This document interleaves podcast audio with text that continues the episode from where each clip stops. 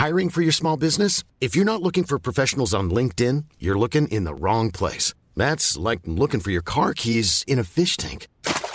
LinkedIn helps you hire professionals you can't find anywhere else, even those who aren't actively searching for a new job but might be open to the perfect role. In a given month, over 70% of LinkedIn users don't even visit other leading job sites. So start looking in the right place. With LinkedIn, you can hire professionals like a professional. Post your free job on linkedin.com slash people today. Many of us have those stubborn pounds that seem impossible to lose, no matter how good we eat or how hard we work out. My solution is PlushCare. PlushCare is a leading telehealth provider with doctors who are there for you day and night to partner with you in your weight loss journey. They can prescribe FDA-approved weight loss medications like Wagovi and Zepbound for those who qualify. Plus, they accept most insurance plans. To get started, visit plushcare.com slash weight loss. That's plushcare.com slash weight loss. Suite à l'énorme succès qu'a connu l'événement Reborn, la QCW Wrestling vous revient avec son nouveau spectacle Over the Top. Neuf combats spectaculaires, dont un match triple menace féminin avec en grande finale un combat royal de 25 lutteurs. Les stars de la QCW tels que le géant Darko, Sexy Eddie, Dom Boulanger, Gabriel Savage, Jeremy Prophet seront tous présents. Pour seulement 20 en pré-vente via le point de vente.com et 25 à la porte le soir de l'événement, on vous attend au complexe Deux Glaces Onco dès 19h samedi le 13 mai. Suivez QCW Wrestling via Facebook, Instagram et Twitter. Québec, vous n'êtes pas prêts. Besoin de changement? Frito-Lay. Temps plein ou temps partiel, de semaine ou fin de semaine avec des salaires allant jusqu'à 34 et 55 Poste à la maintenance et de chauffeurs disponibles avec des salaires plus qu'intéressants. Envoie ton CV à cvlévy en commercial pepsico.com. Frito-Lay, on a une place pour toi.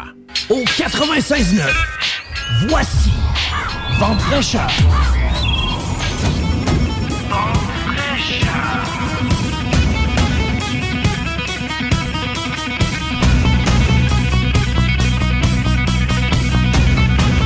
Hello, hello!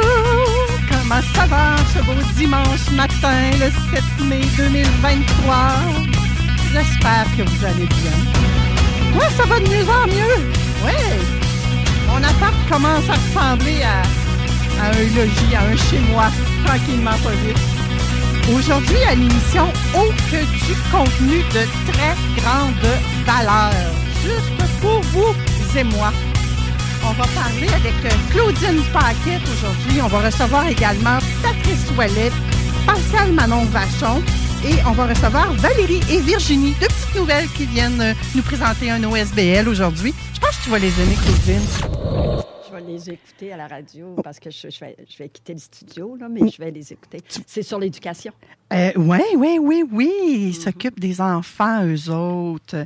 Mais dans le fond, ils offrent un milieu de vie sain, sans, sain, sécuritaire, sans violence. Fait que je pense que vous feriez un bon team. Même un matin, je regardais tout ce que j'avais à l'émission, je me disais, mon Dieu, ils vont bien ensemble. Ouais. Sérieux. Puis je les connais pas plus que ça, là. Mm-hmm. Mais c'est mon intuition qui m'a parlé. Avec toi aujourd'hui, Claudine, on parle de quoi? communiquer avec nos enfants en utilisant le message c'est une excellente façon d'éviter On fait juste présenter notre sujet, là. Oui, ça va être hot, ça. Ben, Parler au jeu, comme tu dis, là. Oui. Oh, puis c'est toi qui, qui, viens du monde de l'enseignement, on a tellement entendu différentes choses aussi dernièrement hein, à la radio, dans, dans, les divers médias. Tellement triste. Ça va, oui, effectivement. Mais je trouve que le contenu que tu nous apportes aujourd'hui, là, fit avec ça en même temps. Ça va aider à mieux communiquer, puis pas uniquement pour les enseignants, pour nous, les parents, les grands-parents, monsieur, madame, tout le monde. En couple devrait... aussi. Oui. Ça, marche aussi. Oui. Vraiment... Monsieur, madame, tout le monde devrait vraiment adapter ça.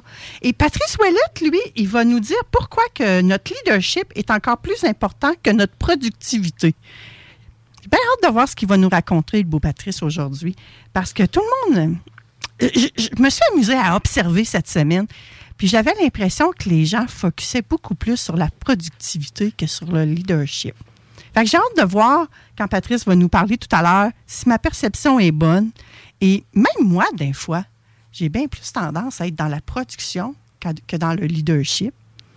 J'ai hâte de voir. En tout cas, avec ma définition actuelle de la patente. Pascal Manon Vachon, elle, elle, elle, nous sort tout le temps de notre zone de confort avec ses chiffres. Hein. Et là, aujourd'hui, quand elle m'a écrit, c'était comme si elle me parlait à moi. Tu sais. Elle dit As-tu pris le temps de comprendre ton être autant dans ta vie personnelle que professionnelle Et puis c'est vrai, hein Puis ça, euh, Pascal Manon a dit souvent la numérologie, c'est un outil pour accompagner les gens. Elle, elle le fait très bien avec ça. Moi, je ne l'utilise pas dans mes accompagnements, euh, la numérologie, mais il y a des fois dans ma vie personnelle que je m'amuse un peu avec ça. Et je me suis dit, hum, j'ai-tu regardé tous les petits livrets de Pascal Manon? J'ai-tu vraiment bien compris tout ce qu'elle disait que je pouvais être autant au personnel qu'au professionnel? Mm-hmm. J'en ai aucune idée. Fait que j'ai bien hâte qu'elle nous parle. Et euh, j'en ai parlé tout à l'heure. On va avoir euh, l'espace Chaudière-Appalaches qui va être représenté par Valérie et Virginie. sans plus tarder, moi j'ai envie, Claudine, qu'on fasse une petite introduction euh, qui va t'emmener à qui va emmener à ta chronique. Ça sera pas très long, je vous passe ça immédiatement. Les classiques hip-hop, c'est à l'Alternative Radio. L'Alternative Radio. Avertissement. Cette émission a pour but de porter l'auditoire à réflexion. C'est pourquoi la direction de la station souhaite vous rappeler que chaque affirmation mérite réflexion. Il ne faut rien prendre comme vérité simplement parce que c'est dit car tout ceci demeure des théories ou la perception de chacun. Nous vous recommandons de garder un esprit critique ou sceptique sur ce que vous entendez ici comme ailleurs. Bonne écoute, bonne réflexion. Voici votre émission Vente fraîcheur c'est toujours important. Petite notice-là, c'est quand c'est de l'éducation. Hein? Vous ne le faites pas à toutes les chroniques, juste quand, Je le fais une fois par émission. Des fois, je le fais au début, des fois, je le fais au milieu. Mais une fois par émission, je la mets. ça s'applique à toutes les chroniques que j'ai aujourd'hui. À tout, tout ce que vous entendez, peu importe où vous l'entendez, on devrait avoir cet œil critique-là. Absolument, absolument. Il faut s'approprier de l'information, que ça nous serve à nous, là, pas, pas le prendre les, yeux fermés. C'est euh, avoir son libre arbitre qu'on appelle. Oui. Juste avant qu'on commence avec toi, Claudine, j'ai le goût d'offrir un beau cadeau à nos auditeurs, un beau 100 Cocooning Love. Écrivez-moi par texto au 88 903 5969. Écrivez-moi maman la fête des mères s'en vient. 100 hmm. pièces à dépenser chez Cocooning Love, ça se prendrait bien. Hein? Et en plus de ça, je vous dis ça de même, si vous faites un détour aux Galeries de la Capitale aujourd'hui, Caroline de Cocooning Love est là. Hmm. Fait que vous pouvez aller la voir, puis vous pouvez déjà voir ce que vous pourriez dépenser avec votre 100 pièces. Donc, envoyez-moi ça par texto, le mot maman au 88 903 5969 et je vais faire un gagnant parmi euh, tous euh, ceux et celles qui m'auront envoyé le mot maman. Hmm. Claudine Paquette, tu es coach en relation parent-enfant. Parental, familial, tous les membres de la famille. L'interaction des membres de la famille, parce que ça peut être un frère, une sœur adulte, quand on est des adultes, il, nous reste souvent des... Tu sais, des fois, il y a des petites affaires non résolues avec nos frères, nos sœurs. Ou, euh, alors, c'est euh, comment faire pour les résoudre puis se sentir bien? Donc, Claudine est coach parentale. Elle, est qualifiée. On, la reçoit tous les mois à l'émission. C'est une chronique que vous aimez beaucoup. Puis aujourd'hui, je trouve que la chronique puis c'était même pas arrangé, hein, parce qu'on l'avait décidé avant même que tout ça se produise dans les médias, hmm. que ça se produise, les derniers événements qu'on a entendus. Donc, moi, je trouve qu'elle est comment on dit ça des fois, euh, Claudine? Une synchronicité, une. Oh, synchronicité puis l'attraction aussi. Oui. C'est sûr que. on l'a attiré? oh my God! J'irais pas jusqu'à dire qu'on a attiré ces événements-là pour faire cette chronique-là, loin de là. On a la chronique mais, pour euh, contrer la, le, parler de l'événement. Donc, euh, Claudine, comment on fait pour développer un langage bienveillant, sans blâme ni culpabilité, puis je dirais en parlant doucement avec des mots? Oui. Bien, en fait, le message comme dit le, titre que tu vas mettre aussi en résumé, euh, une excellente façon d'éviter le message tu qui tue. Parce que euh, quand on parle sur l'autre, c'est très agressant et c'est très... Euh, ça fait en sorte que l'autre va réagir au lieu d'agir. Puis une conversation bienveillante, on est dans l'action et dans la bienveillance. On n'est pas dans la réaction à vouloir se défendre et à vouloir justifier qu'est-ce qu'on est en train de dire. Puis on n'est pas à vouloir avoir raison. Hmm. Parce que quand on veut avoir raison, très souvent, on va loin et on respecte pas l'autre, on respecte pas, on respecte pas notre auditeur. Non, on a un ton accusateur dans ce temps-là. Hein? Très souvent, puis c'est pas volontaire. Puis ça, je tiens à le dire, tout ce que je dis, le parent ou l'adulte ne veut pas faire ça. Tu sais, Il ne veut pas euh, intimider, comme je dirais même qu'est-ce qui est arrivé, l'horrible euh, événement qui est arrivé, l'enseignante, hey, des enfants de 5 ans, elle criait après. Je suis certaine qu'elle était même pas consciente, ça c'est dormir au chloroforme, comme je dis, là. Tu sais, elle était même pas, probablement pas consciente jusqu'à quel point elle traumatisait les enfants. Ah oui, et probablement que ça cache un immense mal-être aussi. hein. Malade, c'est ça, c'est ça. Alors, son intention, c'était pas, euh, bon, je vais aller poquer mes petits-enfants matin, là. Tu sais, c'était pas ça. Mais euh, elle voyait. Moi, je suis certaine qu'elle savait que ce qu'elle faisait n'était pas correct non plus, là. Mais, euh, en tout cas. Elle n'était plus dans un état de conscience, j'ai l'impression. Elle n'était pas conscience. Moi, j'appelle ça vraiment dormir au chloroforme. Tu vas, tu es sur le, le- le pilote automatique que tu n'es pas. euh, tu réagis tout le temps. Tu réagis, tu es en réaction. Un, un Mais- exemple qu'on qu'on donne souvent, euh, qu'on peut prendre puis qui s'applique à tout le monde, je devrais plutôt dire, hey, c'est Tu t'es encore laissé traîner? Ah, ça, c'est Tes bas sont encore là à terre, là? Ça, c'est très. On dit ça aux teint- enfants, on dit ça à notre chum, on dit ça à tout le monde. C'est teinté de culpabilité. Il y a tellement de mots et d'expressions qui sont teintés de culpabilité et de peur. On fait peur à l'autre personne par une men- menace sous-entendue. Mais ça, on s'en rend pas compte parce que l'intention est bonne, mais c'est des phrases qu'on a entendues euh, quand on était petit, puis on les répète sans trop, trop, on les répète parce que c'est une belle phrase ou une phrase qui, qui résonne ou qui, Ouais. euh, qui est percutante. Puis là, on dit, bon, ben, il va comprendre. Moi, le casser, là, il va finir par comprendre. Mais je suis pas sûre Mais- que ça a cet effet-là. hein. Ben, c'est que si on répète quelque chose que l'enfant ne comprend pas, moi, je dis, arrête, ça marche pas. Ça fait trois ans que tu fais ça, ça marche pas. Einstein dit, on sent, on, je comprends pas les gens qui s'entêtent à faire la même chose et vouloir avoir des résultats différents. Quand tu fais quelque chose puis tu n'as pas les résultats escomptés, change qu'est-ce que tu fais. Expé- Expérimente. Puis C'est là que la créativité de l'adulte, qu'il soit parent, éducateur, euh, euh, c'est là que les- la créativité entre en jeu. Il faut avoir du plaisir. Et euh, Einstein encore, il disait que la créativité avait plus de pouvoir que l'intelligence. Parce que quand on est créatif, on trouve toujours une solution, on trouve une façon de faire, on trouve une façon d'être heureux. Mais pour aujourd'hui, la- la- notre sujet de la- le message jeu, parler en jeu, là, ça veut dire exprimer ce qu'on ressent sans accuser l'autre.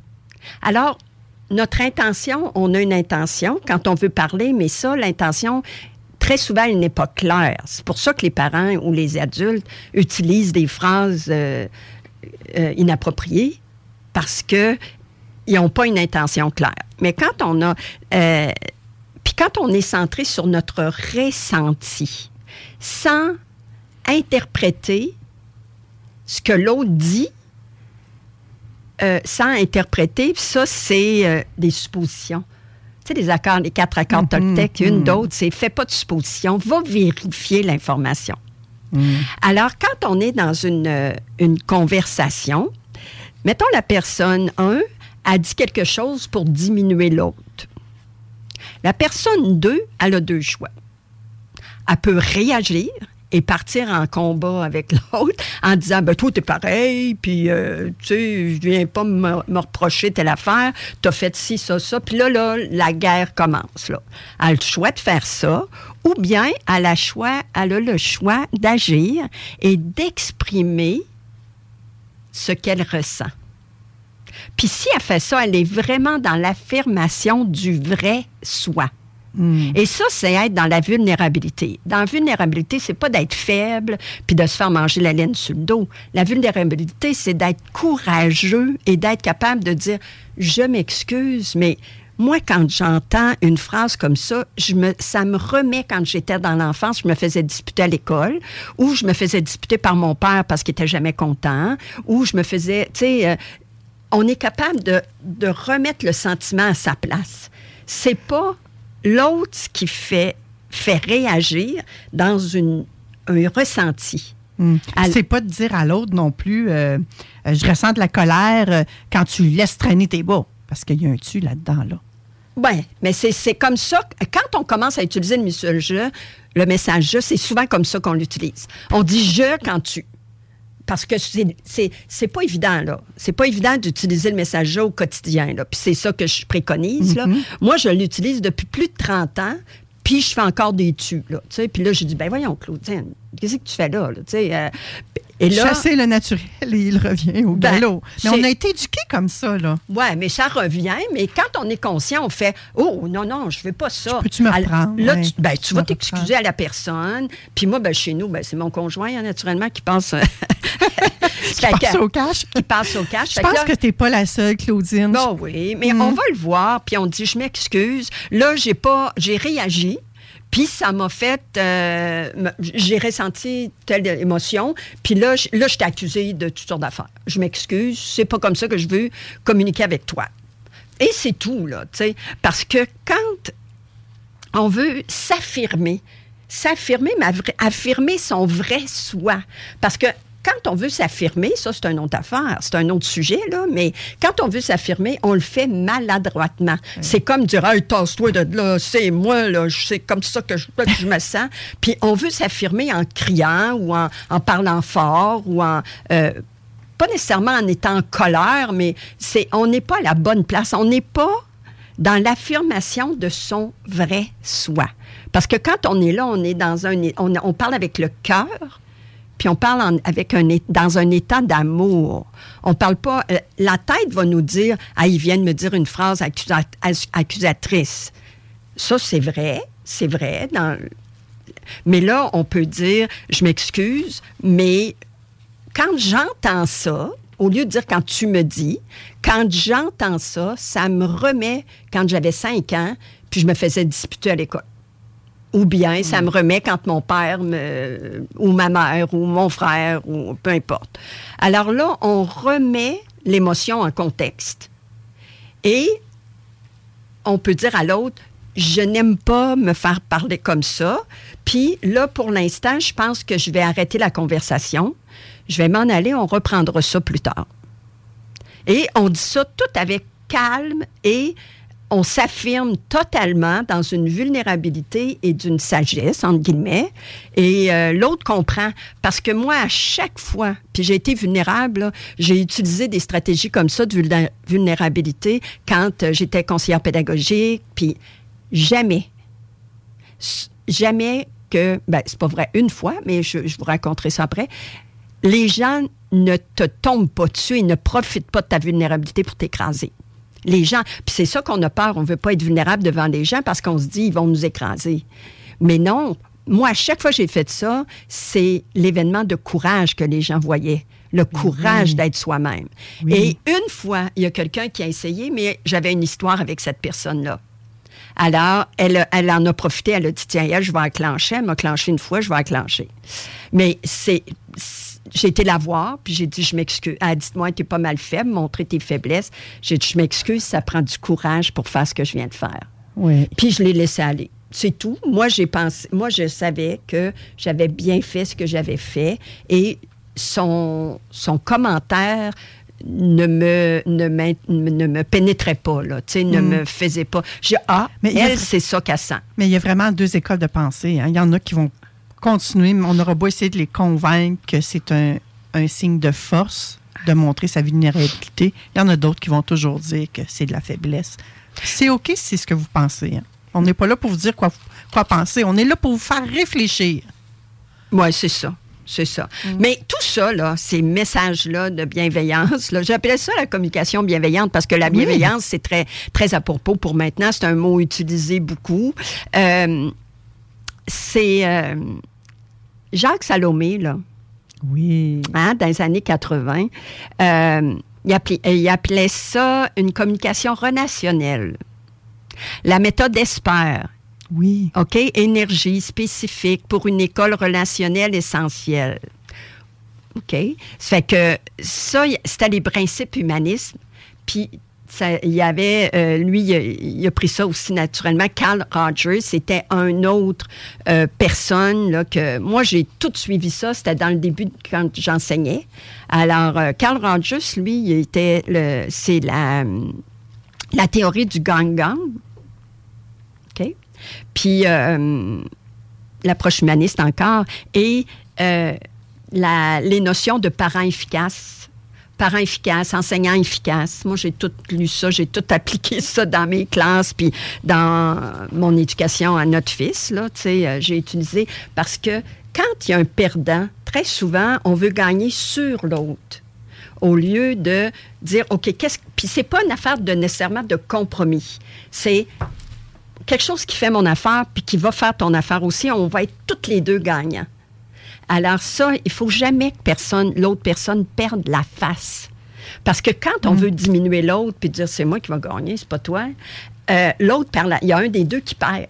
Puis il perd la face. Ça fait que ça, là, il faut jamais qu'un enfant perde la face, puis il faut jamais qu'un adulte perde la face. Deux adultes qui se parlent de tout ça. Il faut essayer de, de De trouver une solution gagnante. pour les deux. Regarde, je, je vais donner un, ex- un- Oui. un exemple très simpliste, là, très, très simple. Moi, je vais aller marcher, puis mon chum va aller au cinéma. OK? Je dis, ah, ça m'intéresserait d'aller au cinéma, mais je veux vraiment marcher aujourd'hui. Je n'ai pas marché. Je veux vraiment marcher. Bien, si on reste pas loin, on peut aller au cinéma en marchant. Ça fait que là, moi, j'ai j'ai marché. Puis lui, on, euh, il- tu sais, alors c'est pas, ben là, je vais marcher aujourd'hui, demain on ira au cinéma avec toi. Ça, c'est un compromis. Mais on peut trouver, tu sais, comme ça, c'est simple. Mais euh, moi, je donne cet exemple-là parce que je restais à Limoilou. Et le cinéma, il y avait un cinéma Saint-Roch avant qui était vraiment pas loin, puis on allait régulièrement à pied au cinéma. Ça fait que ce- cet exemple-là, il m'est venu tout de suite euh, à l'esprit. Ouais. Mais il y a des solutions comme ça qui sont. Euh, Si la personne donne vraiment son besoin, définit son besoin, les deux définissent leurs besoins, puis là, on va trouver quelque chose qui satisfait les, deux besoins de proches. On voit beaucoup ça, moi, l'exemple qui me vient, c'est quand on fait des rénovations ou qu'on redécore la maison. Par exemple, la cuisine. On voudrait, je sais pas, moi, madame la veut jaune, mais monsieur la veut verte. Ben là, euh, ça se ressemble, mais c'est pas pareil. Peut-être que ça va finir avec un, au lieu d'une peinture, ça va être un papier peint avec des petites fleurs jaunes qui ont des feuilles vertes. Peut-être. Ça, est-ce que ça rentre dans un compromis ou ça rentre comme une solution Je ne sais pas, Manon. Moi, ça dépend des gens, ça dépend qu'est-ce que. Parce que quand tu laisses tomber quelque chose, tu sais, je ne sais pas.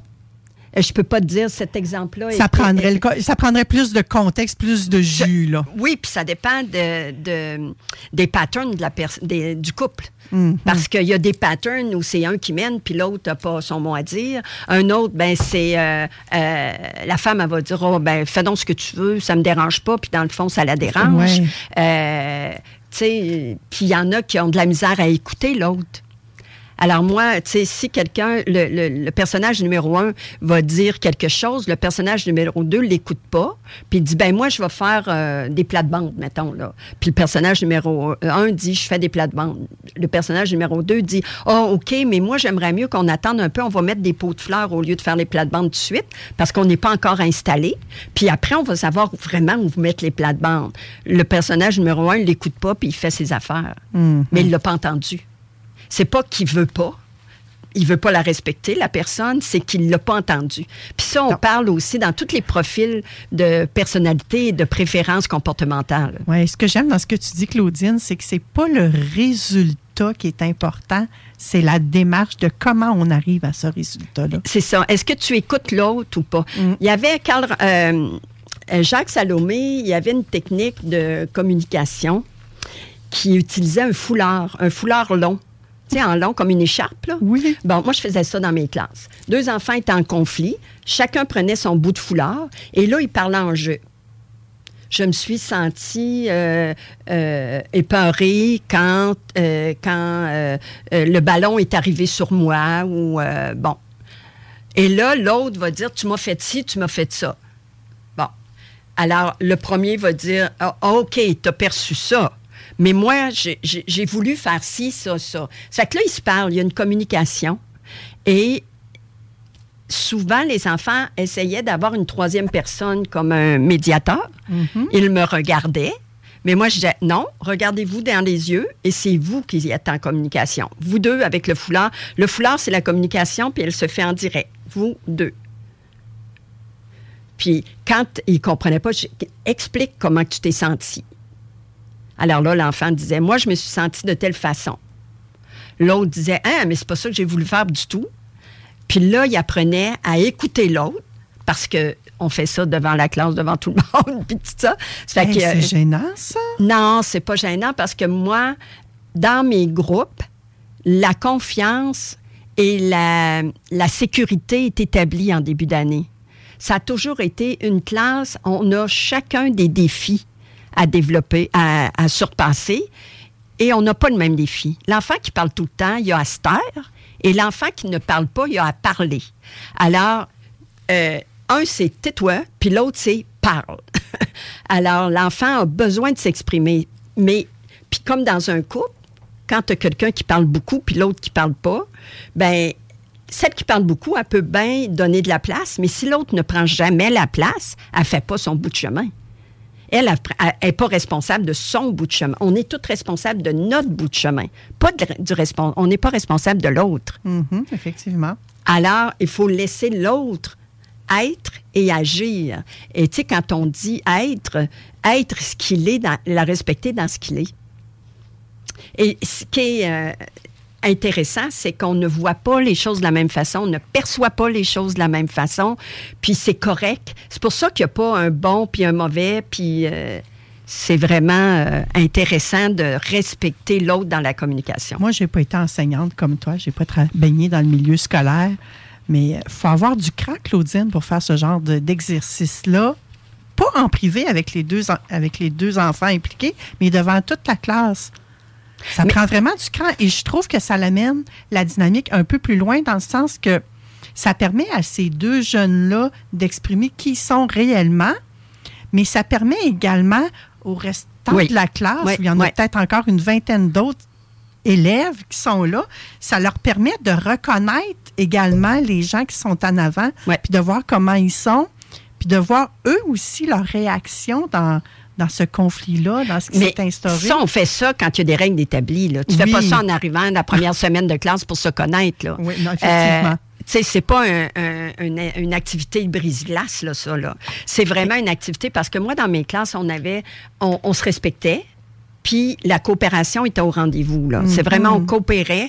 Puis jamais qu'on se servait de quelqu'un qui avait dit, mettons, une, euh, une faiblesse ou un défi à relever. Jamais qu'on utilisait ça contre lui, sur lui, pour le- lui reprocher. Non, ça. c'était établi. Il y avait un respect énorme envers tout le monde. Alors ça, c'était une place où il pouvait... J'ai une petite fille, moi, que c'était tellement drôle parce que elle, elle était la, la créatrice de conflits. Elle piquait les enfants, elle piquait ses, chums. Là. Ça, c'était quatrième année. Là. là, elle piquait, piquait, piquait. Puis là, un moment donné, l'autre, il, se fâchait. Puis là, il était soit violent, verbalement, ou physiquement. Puis elle, elle disait, mais j'ai rien fait. J'ai dit, ben non, t'as rien fait, mais t'as créé l'événement. Elle dit, ben non, j'ai rien fait, je l'ai pas poussé. Puis moi, la, violence, c'était tolérance zéro, là, en classe, sur le ton et sur le... Alors, là, qui qui punissait? Celui qui s'est fait pincer, là, avait une conséquence parce que c'était établi dans les règles scolaires, dans les règles de ma classe, et tout le monde était au courant de ça. Mais la petite bonnienne qui commençait toujours ça, elle, elle se rendait pas compte du tout. Elle disait toujours, c'est pas moi, c'est pas moi. Elle s'en rendait, elle était pas consciente. Mais là, à la fin, à un moment donné, au mois de mars, elle, euh, c'est le contraire. Quelqu'un la picosse. Et là, c'est elle qui se met en colère et c'est elle qui tape. Et là, elle se fait punir. Elle m'a dit, c'est pas moi, c'est lui qui a pas arrêté de me gosser, puis tout ça. Je dis, ben, tu vois, c'est exactement le comportement que tu fais depuis le début de l'année que j'essaie de te faire comprendre. Mais regarde, tu le vis, mais là, c'est toi qui vas avoir la conséquence. Parce que les autres ont eu la conséquence de tes gestes avant. Puis, c'est une règle, si t'es violent ou tout ça. Alors là, à la fin de l'année, je faisais toujours un journal. Il m'écrivait ce qu'il avait aimé dans l'année. Puis elle m'avait écrit, Claudine, je suis très contente de t'avoir eu cette année parce que tu m'as fait comprendre que j'étais euh, que, que j'étais responsable de ce qui arrivait aux autres quand je les gossais. Elle l'a pas dit comme ça, là, mais dans ses mots. euh, alors, tu, elle, elle, elle a appris sa leçon pour la vie. Et c'est ça qu'on veut en communication. Pas de, de, de cogner avec un marteau pour faire rentrer l'information, c'est pour le faire vivre. S'ils vivent, puis ils sont, ils, sont, ils sont capables d'être qui ils sont et de s'ouvrir, parce que là, ça prend un climat de confiance. Les enfants se sentent en confiance avec moi. Jamais que j'utilisais euh, une information euh, pour leur faire du tort ou quelque chose comme ça. Je n'osais pas la voix. je- euh, alors, c'était c'était vraiment intéressant. C'était dans la bienveillance. Oui. Donc, il y a possibilité de s'en sortir avec ce que tu viens de nous dire. Ah, mais ça, c'est une éducation. Tu sais, ça, c'est pratiqué au quotidien, là. Euh, c'est pas quelque chose qu'on a, puis c'est fini. Euh, euh, euh, c'est, c'est de la pratique. C'est de la pratique conscience. C'est être en pleine conscience quand on, on dit, quand on est en conflit, puis qu'on est tout énervé, là, en l'intérieur de nous, puis on se sent pas bien, ben ça, c'est une alarme qui dit, il y a quelque chose qui va pas. Prends conscience, c'est quoi l'événement? C'est quoi qui se passe? Et là, toi, tu fais ta prise de conscience intérieurement. Tu pas besoin de le dire aux autres. Tu fais ça intérieurement. Puis le parent la même chose. Puis après, on peut toujours aller s'excuser. Quand on voit qu'on a fait, euh, on n'a pas agi correctement, on, on peut aller dire, ben, je m'excuse. C'est pas ça que je voulais pantoute. Euh, alors, choisir de partir de soi sans accuser l'autre, une affirmation de soi authentique, c'est vraiment... euh, la... Puis l'écoute active, ça, c'était avec Rogers. Euh, Thomas Gordon, là, l'écoute active, tu l'écoutes, mais tu l'écoutes pour vouloir comprendre d'où il, d'où il vient. Et non... Et non pour répondre. Ben, très souvent, les gens écoutent, puis se cherchent une réponse. Mais ils sont pas en écoute active, là. Ils sont en, train- ils sont en réaction. Ils sont pas en action. Ils sont pas centrés sur eux et de dire OK, je me sens de même, moi là, là. euh, Ils sont en réaction. Mais ça, quand on prend conscience de ça, on change soi-même, soi-même, et là, on permet aux autres de pouvoir changer aussi là, alentour de nous. Parce qu'on peut même arriver à briser un pattern, de dire non. Moi, aussitôt que ça vient conflictuel et que, ben, pas un pas un petit argument, là, euh, mais quand ça vient un gros conflit, puis je me sens pas bien, je suis capable de dire, je m'excuse, je veux plus en parler pour aujourd'hui, on en reparlera plus tard, là, je me sens pas bien, puis je vais dire des choses que je pense pas. Soyez bienveillant pour vous-même. Oui, génial. Et en conclusion, Claudine?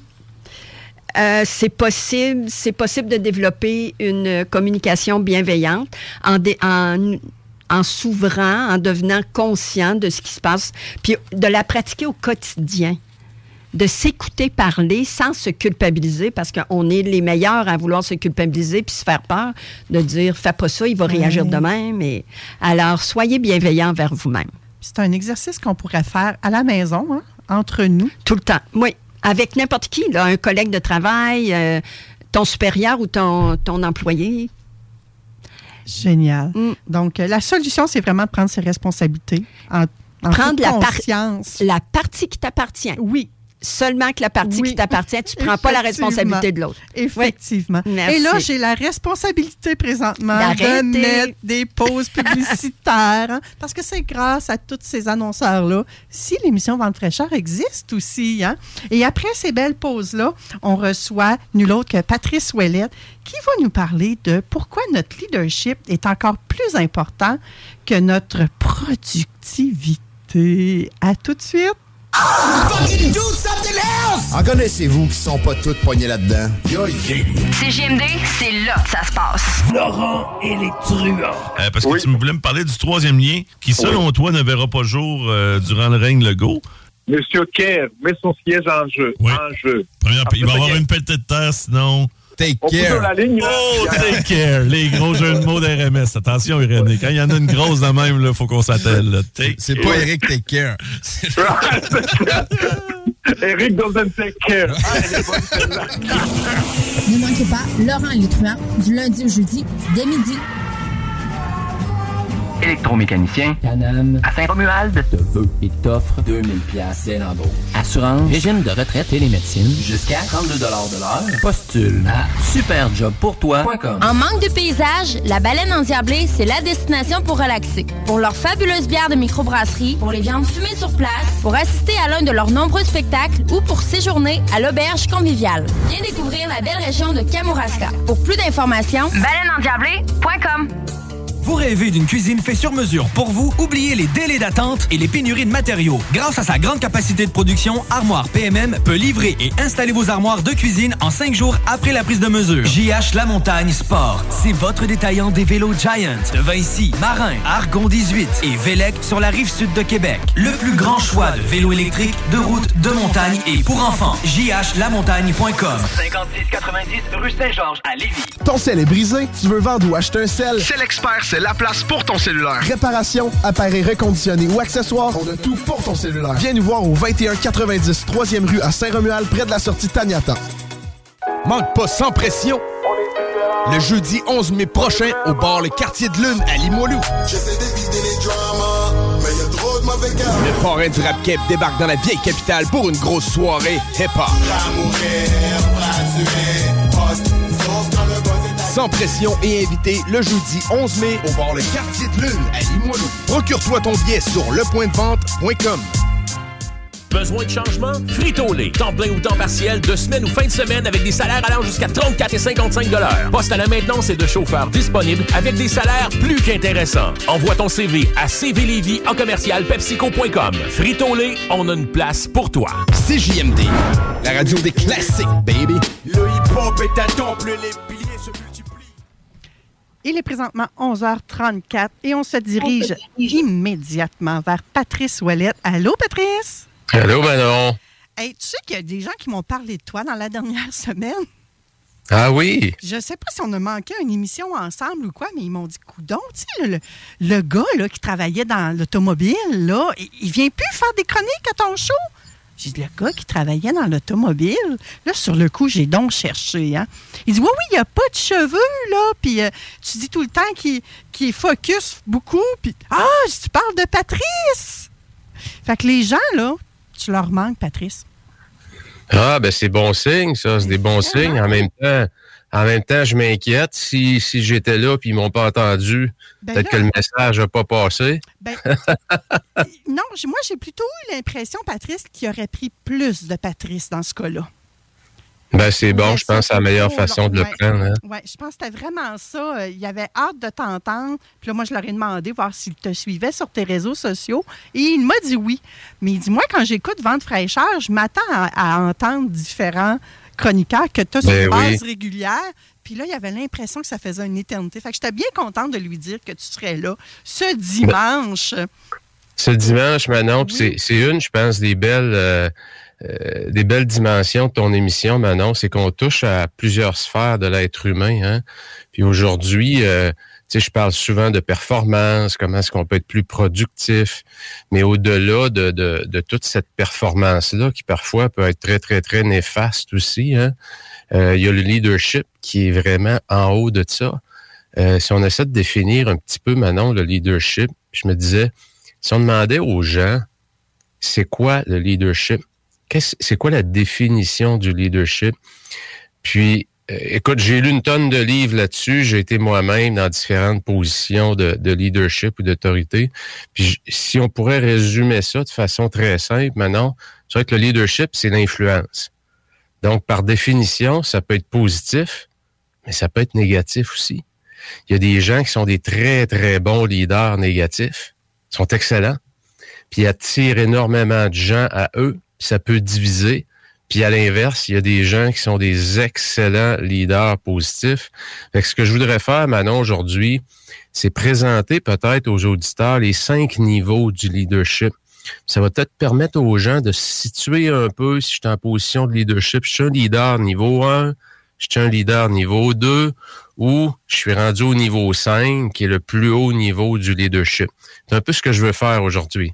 Très intéressant ce que tu nous apportes là, Patrice. Vraiment, euh, je pense que les gens vont avoir papier-crayon à la main. Oui, ça vaut la peine puisque le niveau 1, Manon, euh, si on a, euh, tout dépendant du type de carrière qu'on a eu, on a tous été, à un moment donné, choisis. On a tous été choisis. Euh, ben, je dis tous, peut-être pas, mais euh, je, je prends l'exemple, je vais prendre mon exemple puisque c'est simple. À un moment donné, on m'a dit, Pat, on te fait confiance. Donc, le premier niveau de leadership, on te le donne. Tu le gagnes pas. C'est qu'on te le donne. Il y a quelqu'un qui dit, je te fais confiance pour prendre les rênes de cette équipe-là. Que ce soit une équipe de 2, une équipe de 10, une équipe de 100. En 2007, maintenant, je suis passé au mois d'avril de deux employés à 175. Donc, il y a quelqu'un qui a dit, Pat, je te fais confiance pour prendre cette grosse équipe-là et l'amener au prochain niveau.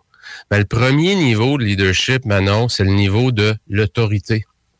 Quand je suis rentré là, moi, en 2007, là, le monde était obligé de me respecter. Pourquoi? Parce que j'étais le DG de la place. Personne ne me connaissait. On peut-tu y faire confiance? C'est quel genre de bonhomme?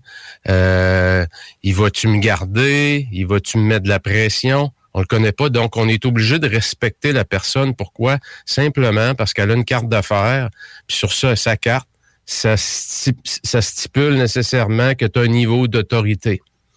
Dans un environnement comme ça, Manon, quand tu n'évolues pas et tu restes un leader de niveau 1, ben, ça fait des relations qui sont simplement sur l'autorité. Et qu'est-ce que ça produit comme niveau d'énergie? Tu peux t'imaginer, ça fait un niveau d'énergie minimal. C'est-à-dire que les gens travaillent, puis ils commencent à mesurer c'est quoi l'énergie minimum que je peux donner sans perdre ma job. Et on pourrait, je suis sûr qu'en juste en y pensant, on a des idées peut-être de d'endroits ou des milieux de travail où c'est ça qui se passe. Les gens rentrent, on donne le minimum pour pas se faire mettre dehors. Donc, ça crée des, des environnements très, très, très euh, minimal. On rentre là, puis on sent pas d'énergie, c'est lourd. Les gens rentrent travailler. C'est ce qu'ils font. Ils rentrent à reculons, quasiment? À reculons. Puis euh, souvent, maintenant, on va le voir, à 4h30, quand les gens finissent à 5h, commencent à placer le bureau. À 4h45, ils se promènent, ils vont dire bonjour à tout le monde. À 4h55, ils sont retournés au bureau, puis à 5h, ils sont partis. Puis quand tu regardes le stationnement, dehors d'une équipe qui est comme ça, ben à 5h02, 5h03, il n'y a plus un auto qui est là. Tout le monde est parti. Puis bien souvent, ben, les gens se stationnent en pompier. Pourquoi? Parce que le soir, ils partent plus vite encore.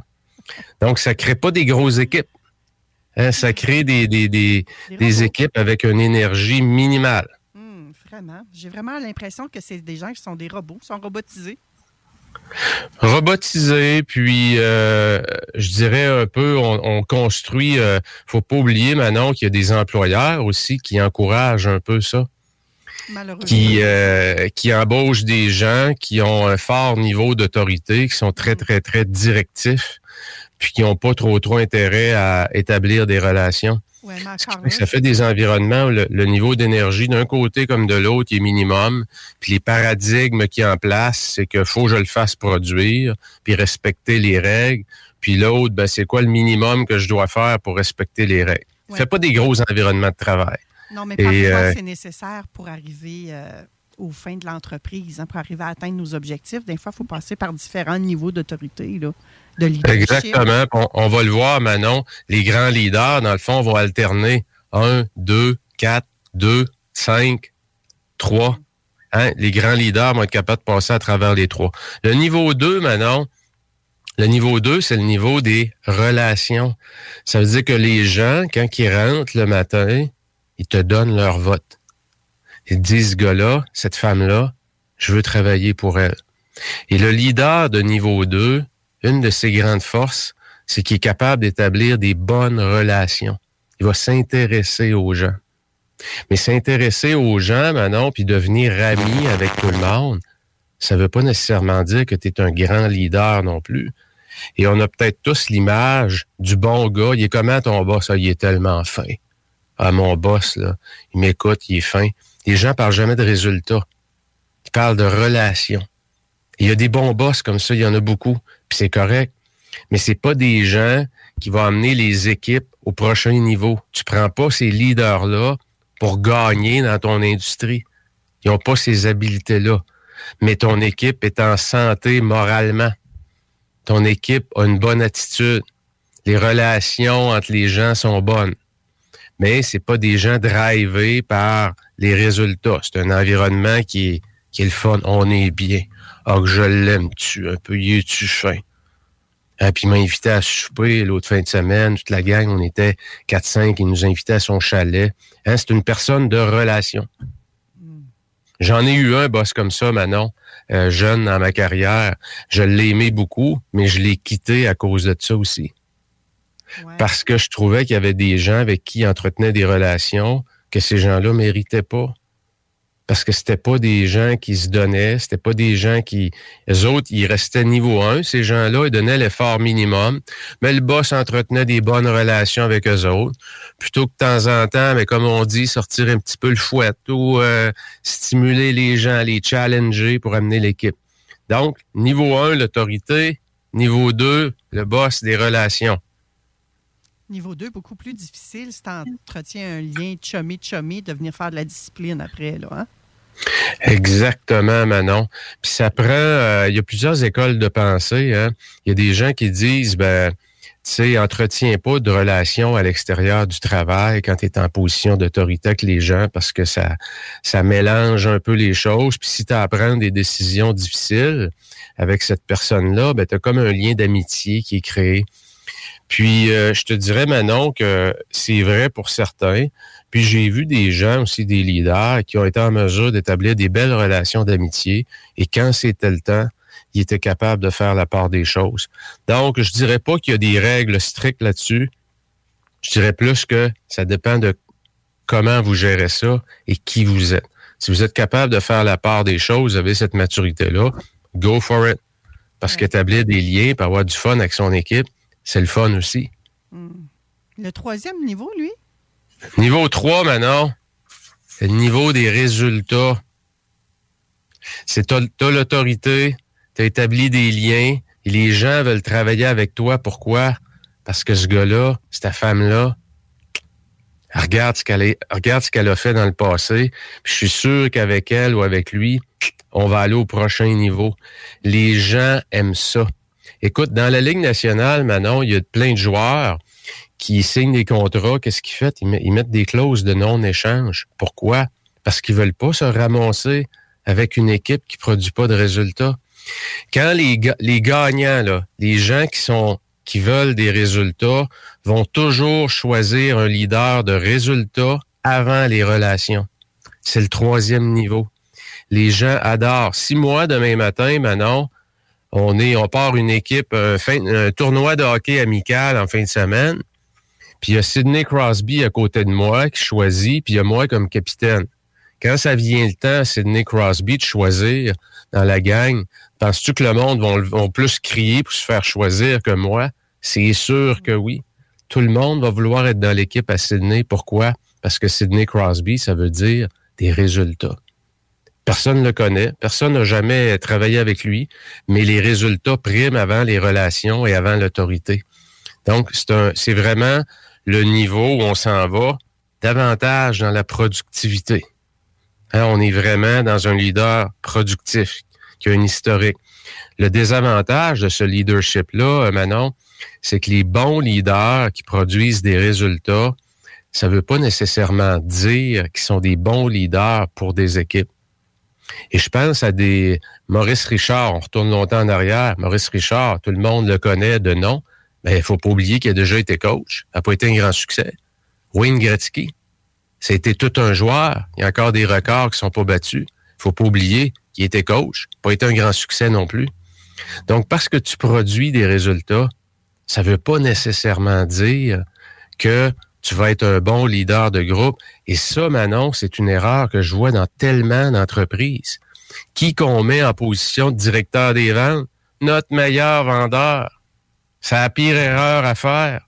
Il y a des résultats, mais il n'est pas capable de gérer du monde. Il a ses préférés, il a ses favoris. En plus, s'il est nommé directeur, il a l'autorité, je suis obligé de le respecter. Il établit mal ses relations puis il n'est pas en mesure de faire produire l'équipe. Fait qu'il fait quoi? Il va exécuter à leur place. Donc, il n'est pas capable de faire grandir son équipe. Il n'est pas capable de déléguer. Exactement. Déléguer ou réaliser que ça prend un plan, faire grandir le monde. Hmm. Niveau 3. Si on s'en va au niveau 4 maintenant. Niveau 4, comme on vient de dire, c'est le leader qui fait grandir les gens autour de lui. Donc, il a l'autorité, il est capable d'établir des relations. Il y a un track record, si on peut dire, il y a un historique de succès qu'il suit. Et en plus, c'est un bon coach. C'est quelqu'un qui est capable de voir le potentiel dans les gens et qui est capable d'avoir un plan de match pour faire grandir les gens. Tous ceux, Manon, là, qui ont été en contact avec un leader de même, là, on les ferait parler, ils vont nous dire que été une de leurs plus grandes influences dans la vie, c'était tel boss. Parce que c'est lui qui m'a challengé. Il m'a montré des choses, il m'a fait grandir. Non seulement je suis devenu un meilleur humain, comme personne, mais je suis devenu aussi un meilleur producteur parce qu'il m'a donné des techniques, des habiletés concrètes. Hein, c'est vraiment niveau 4, je suis rendu loin. C'est quoi le désavantage à ce niveau-là, Manon? Ça prend énormément de travail.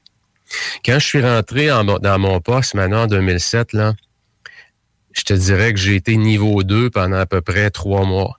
Parce que tout ce que je voulais faire, il y avait énormément de roulement de personnel dans la boîte où j'étais. J'avais 175 personnes. Évidemment, les 175 ne relevaient pas directement de moi, mais j'étais responsable pour une équipe de 175 personnes. J'ai fait quoi pendant trois mois? Je me suis promené, j'ai écouté, j'ai posé des questions, hein, j'ai établi mes relations avec tout le monde. Pourquoi? Pour que le monde m'achète. Mais en même temps, si on m'avait donné ce poste-là, c'est parce que ça prenait des résultats. Donc, établis tes relations. Après ça, OK, faut que tu apportes aussi certaines habiletés. En posant des questions, tu vois des choses qui marchent pas. Oui, les gens vont te donner certaines réponses, mais il faut que tu ajoutes à ces réponses-là l'expertise que toi t'apportes et le challenge que tu poses aux gens. Donc, faire grandir les gens, Manon, ça demande énormément de temps. Et ça m'a pris pratiquement un an et demi, deux ans avant d'être capable de passer au niveau 4 avec mon équipe. Parce qu'au début, je voyais tellement de choses qui marchaient pas que je faisais tout à leur place. Ça produisait des résultats. J'étais niveau 3.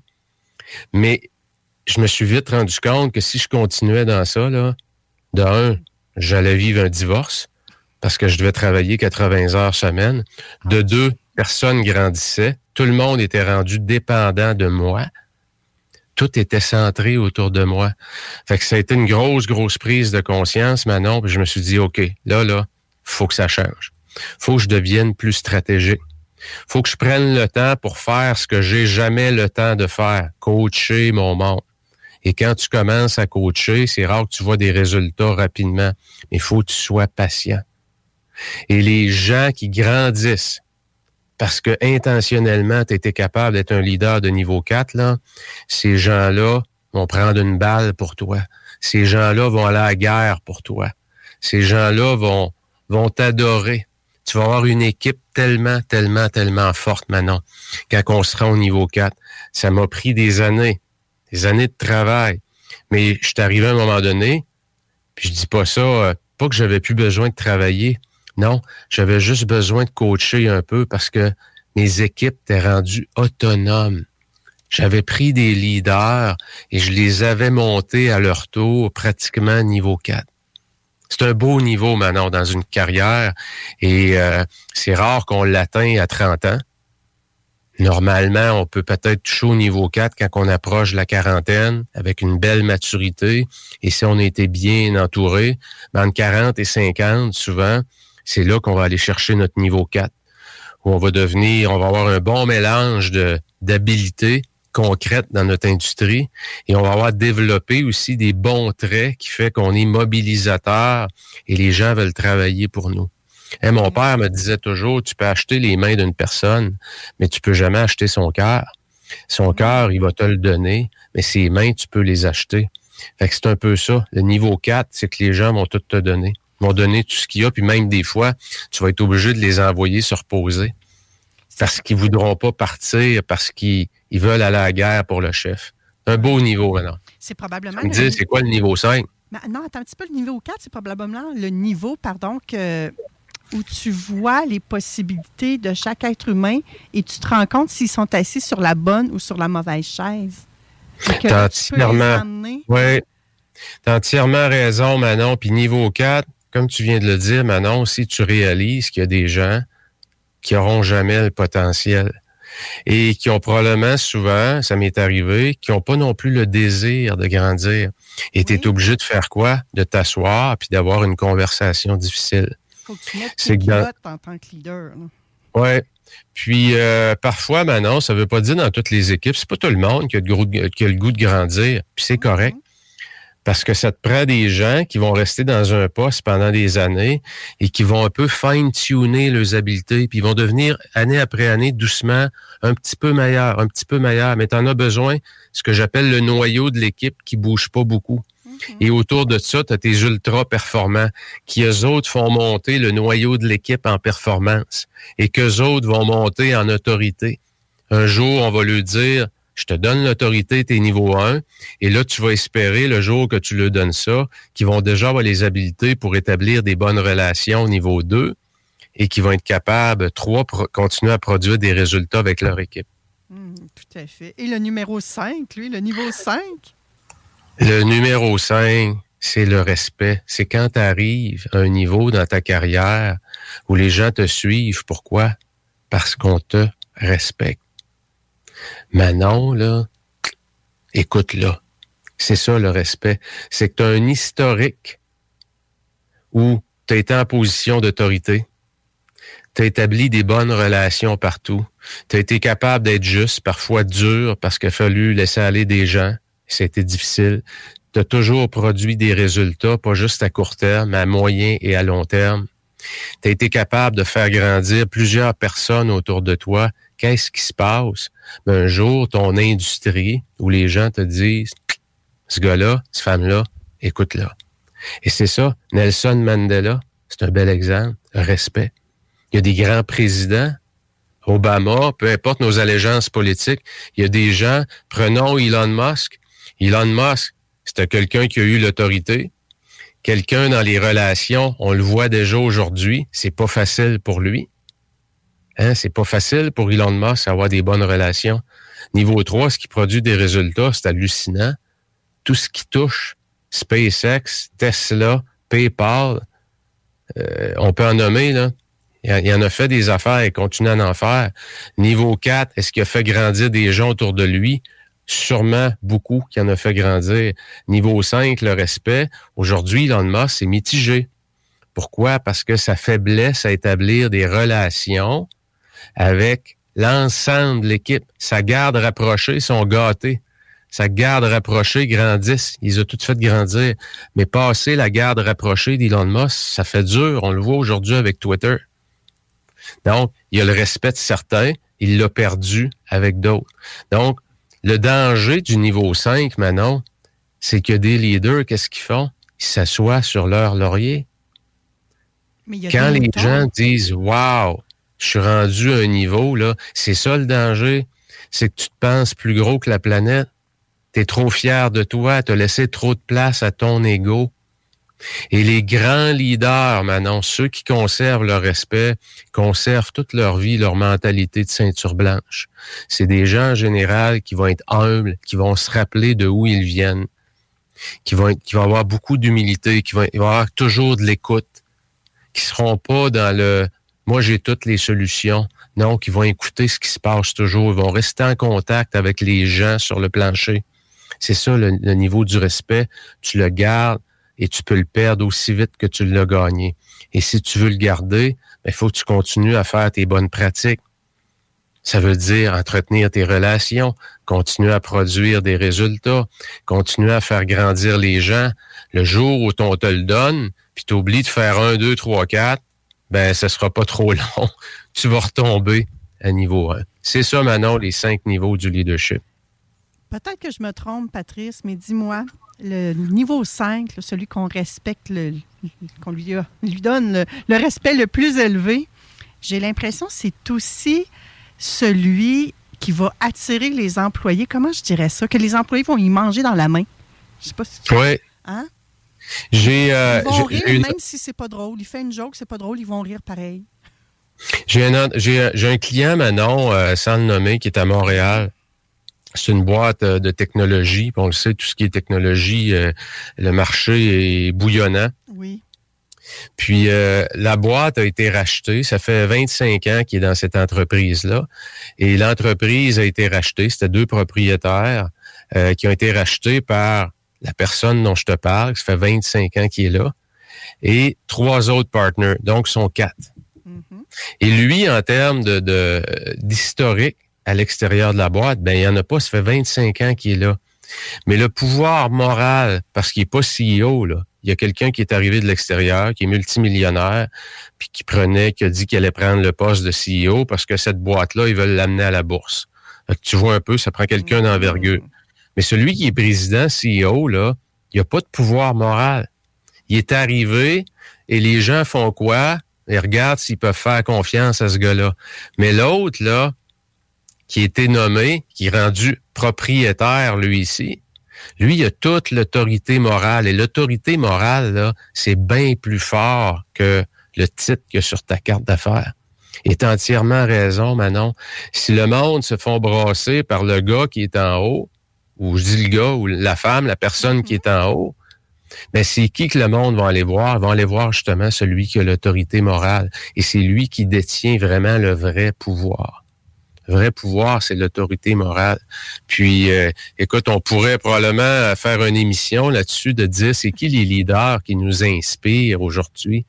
Vraiment. Ou, ou, parfois, on va lire des belles biographies. Hein, Léonard de Vinci, ça a été une biographie qui m'a qui m'a tellement touché. C'est un grand, un grand qui est, qui, qui est resté fidèle à ses valeurs. Toute une histoire, Léonard de Vinci. Hein, à cette époque-là, être gay, végétarien. À l'époque du Moyen Âge, il fallait le faire pour s'affirmer comme ça. Et il y a eu, on connaît l'histoire de Léonard de Vinci. C'est ça, ces grands, ces, gens-là gagnent le respect. Et on n'a pas besoin d'aller à, des niveaux planétaires comme ça.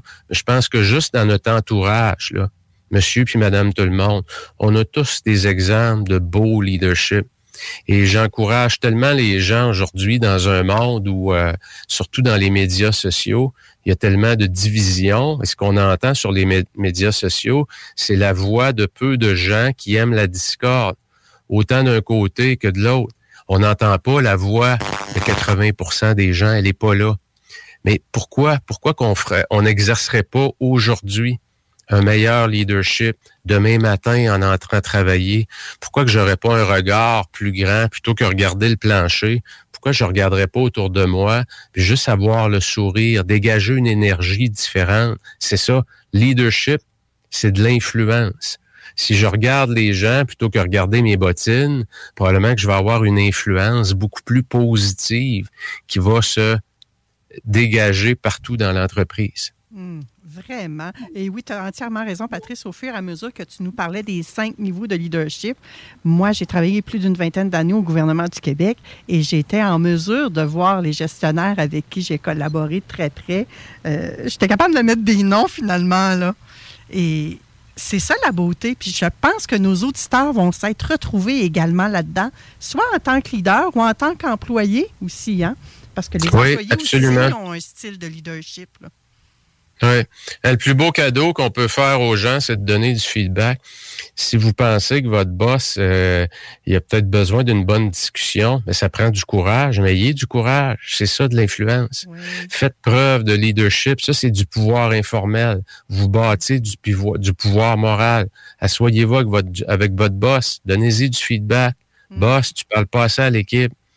Je sais pas si tu es au courant, boss, mais tu sais, les gens se posent des questions, ils savent pas trop quoi faire.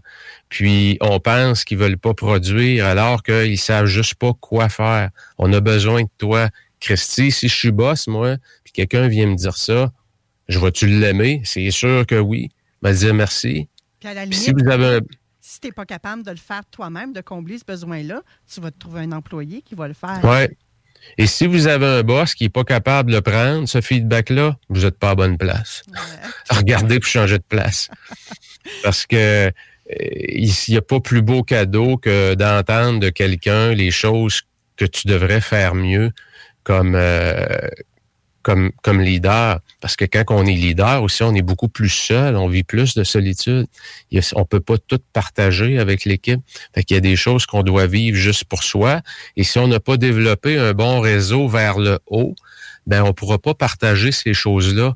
Puis on, on va pouvoir difficilement les partager à la maison parce que c'est un niveau que, exemple, moi, ma carrière que j'ai eue avec ma conjointe, j'en parlais pas beaucoup. Peut-être que j'étais de la vieille école. Life is full of what ifs. Some awesome, like what if AI could fold your laundry? And some, well, less awesome, like what if you have unexpected medical costs? United Healthcare can help get you covered with Health Protector Guard fixed indemnity insurance plans. They supplement your primary plan to help you manage out of pocket costs. No deductibles, no enrollment periods, and especially no more what ifs. Visit uh1.com to find the Health Protector Guard plan for you. I'm Sandra, and I'm just the professional your small business was looking for. But you didn't hire me because you didn't use LinkedIn jobs. LinkedIn has professionals you can't find anywhere else, including those who aren't actively looking for a new job but might be open to the perfect role, like me. In a given month, over 70% of LinkedIn users don't visit other leading job sites. So if you're not looking on LinkedIn, you'll miss out on great candidates like Sandra. Start hiring professionals like a professional. Post your free job on linkedin.com/people today. Mais en même temps, je me disais je voulais pas je voulais faire la coupure aussi entre ce que je vivais, le stress que je vivais au travail et la maison, fait que j'en parlais pas, fait que finalement il y a beaucoup de choses, beaucoup de décisions que j'avais à prendre. J'étais seul avec moi-même aussi. Mm. Alors, quand j'avais quelqu'un qui venait me voir, me dire, Pat, on te voit pas assez. T'es tout le temps parti. Ouh. Merci. Ça, fait mal Merci, au cœur, ça. Merci, Martine. Oui. T'es tout le temps en Ontario, t'es tout le temps, on te voit plus. Le monde me demande, t'es où, Pat? Hein, j'aimais ça recevoir ça. Fait que faites ce cadeau-là cette semaine à votre boss. Allez donner du feedback. Et tu vois, Patrice, tu viens de clore l'émission à peu près de la même façon qu'on l'a débuté, où les auditeurs me disaient, il me semble que ça fait longtemps qu'on n'a pas vu Patrice. Et je vous jure, je vous jure que ce n'était pas arrangé. On s'en était pas parlé, Patrice et moi. C'est tellement puissant le moment qu'on vient de vivre, Patrice. Les auditeurs s'en rendent probablement pas compte parce qu'il y en a beaucoup qui ne nous croient pas, hein, qui me disent ah, ben voyons Manon, c'est arrangé ce que tu nous dis. Non, gagne. Mais, mais mes chroniqueurs me donnent des grandes lignes de leur chronique. Puis des fois, c'est juste la question que je vous mets sur Facebook qu'on me donne également. Puis on part avec ça, on s'amuse avec ça. On y va dans le moment présent, vraiment dans la légèreté. Merci infiniment, Patrice Ouellette, pour ce moment mémorable aujourd'hui. Manon, c'est toujours un plaisir. Puis euh, j'adore collaborer avec toi parce que tu es, une femme de cœur, puis tu as des auditeurs de cœur parce qu'on attire à nous qui on est en général. Hein? Oui, vraiment, vraiment. Mais oui, on est de cœur, mais on est de résultats, je pense également aussi, Patrice. Oui. Il faut, se lancer cette fleur-là également. Après toi vient la charmante Pascal Manon Vachon, qui est également très aimée de nos auditeurs. Elle va nous parler de numérologie, ça va de soi, mais est-ce que tu as pris le temps de comprendre ton être autant dans ta vie personnelle que professionnelle? Donc, Pascal Manon va nous parler de numérologie au travers de tout ça. Ça va être très intéressant. Tu restes avec nous, Patrice? Oui. À bientôt, à tout de suite après la pause. Excellent. rock and hip-hop. Déménagement MRJ. Quand tu bouges, pense MRJ. Prépare tout de suite le 1er juillet. Déménagement MRJTransport.com. En manque de paysage, la baleine endiablée, c'est la destination pour relaxer. Pour leurs fabuleuses bières de microbrasserie, pour les viandes fumées sur place, pour assister à l'un de leurs nombreux spectacles ou pour séjourner à l'auberge conviviale. Viens découvrir la belle région de Kamouraska. Pour plus d'informations, baleineendiablée.com. Plomberie des deux rives. Votre entreprise familiale de confiance depuis 40 ans offre une gamme complète de services de plomberie pour les résidences, les commerces et les institutions. De l'installation d'appareils de plomberie au débouchage de vos canalisations en passant par l'inspection par caméra pour détecter les problèmes à la source, nous sommes là pour vous aider. Nous offrons également un service d'entretien complet pour vos bâtiments, incluant les CPE et les blocs appartements. Tu aimerais faire carrière? On embauche. Plomberie des deux rives pour toutes vos réparations de plomberie, installation de chauffe-eau et plus encore. Faites confiance à Plomberie des deux Rapide, efficace. Vous rêvez d'une cuisine faite sur mesure pour vous? Oubliez les délais d'attente et les pénuries de matériaux. Grâce à sa grande capacité de production, Armoire PMM peut livrer et installer vos armoires de cuisine en cinq jours après la prise de mesure. Automobile Desjardins 2001. Acheter une auto usagée. Tout le monde offre la deuxième et troisième chance au crédit, mais chez Auto Desjardins 2001, c'est le meilleur pour les deuxième et troisième chances au crédit. Il y a de l'inventaire! Croirez pas à ça. Deuxième, troisième chance au crédit. Ton char avec du choix et plus. Autodesjardins.com. Approbation directe sur le site. Automobile Desjardins 2001. Ici Alexandre Despatie pour vous dire qu'il y a du nouveau chez Trévi. Vous pouvez maintenant louer du bonheur, louer des bienfaits pour votre santé, louer des moments inoubliables en famille ou entre amis, louer de la détente et des massages thérapeutiques pour vos maux de dos, louer les effets positifs de la balnéo pour votre stress et même louer des bénéfices pour votre sommeil. Oui, c'est nouveau. Vous pouvez maintenant louer un spa chez Trévi et pour moins de 35 par semaine, louer un spa Trévi entièrement fabriqué au Québec. Tous les détails en ligne et en magasin. Besoin de changement? Frito-Lay. Temps plein ou temps partiel, de semaine ou fin de semaine avec des salaires allant jusqu'à 34 et 55 Poste à la maintenance et de chauffeurs disponibles avec des salaires plus qu'intéressants. Envoie ton CV à cvlévy en commercial pepsico.com. Frito-Lay, on a une place pour toi. Léopold Bouchard. Le meilleur service de la région de Québec pour se procurer robinetterie, vanité, douche, baignoire. Tout pour la salle de bain ultime. Mais c'est pas tout. Faites-vous aussi guider par nos conseillers de façon personnalisée pour votre peinture, céramique et couvre-plancher. Léopold, votre magasin pour rénover à votre façon à Lévis avec l'aide appropriée. LéopoldBouchard.com. Venez nous rencontrer, Cointagnata et 4e rue. CJMD, l'alternative radio. Oh, oh, on est de retour. J'étais en train d'écrire à mes chroniqueurs en privé. D'un fois, c'est ça, c'est ça faire de la radio en direct, mesdames et messieurs. Je suis très heureuse que vous soyez avec nous aujourd'hui en ce beau dimanche où il fait de plus en plus chaud à l'extérieur. Et je sais que vous écoutez beaucoup également nos podcasts, nos extraits. Donc, c'est très, très, très apprécié. Merci de les partager à votre entourage. Merci d'en faire bénéficier un maximum de gens. Et là, avec euh, Pascal Manon-Vachon, ça a l'air qu'on parle de l'histoire en lien avec les chiffres. Je me serais peut-être un petit peu fourvoyée. Alors, on va tricoter. C'est bien ça, Pascal Manon? Effectivement. Vous m'entendez bien? On t'entend super bien. Et Patrice est resté avec nous aussi. Donc, s'il a envie de mettre son petit grain de sel ou de poivre, il est le bienvenu. Ça va me faire plaisir. Donc, euh, je me suis trompée de titre, semblerait-il, cher Pascal Manon? C'est pas grave. Tout est correct. On va aller avec. Dans le fond, le titre, c'est vraiment l'histoire en lien avec les chiffres, mais ma façon à moi, de comment moi je les vois. Oui. Comment ton histoire a commencé, peut-être aussi? Un peu, effectivement. OK. Toi, on sait que t'es. J'avais envie de dire que t'es tombé dans la marmite. Mais on en avait déjà parlé il y a quelques années déjà de ton histoire, hein, Pascal Manon, à l'émission? Oui, mais là, j'ai le goût d'aller plus loin. Plus loin que ça, parce que ça, j'en ai jamais parlé de ce bout-là. Oh, génial. Je suis toute oui. Qu'as-tu à nous révéler? On aime ça, nous, les scopes, les secrets. Alors, je commence ça? Ben oui. Ben, ça a commencé étant jeune adulte. Ça a commencé même étant plus jeune, mais c'est vraiment là que j'ai pris conscience que quand j'allais faire l'épicerie, je scannais les prix. Tu sais, des fois, on se fait sa liste d'épicerie, puis tout ça, on sait quand c'est en spécial, pas en spécial. Puis moi, je scannais vraiment les prix. Puis, ah, comment ça a coûté ça? 1,97. Mais c'était pas parce que j'étais un toc. Bien, peut-être un peu toc.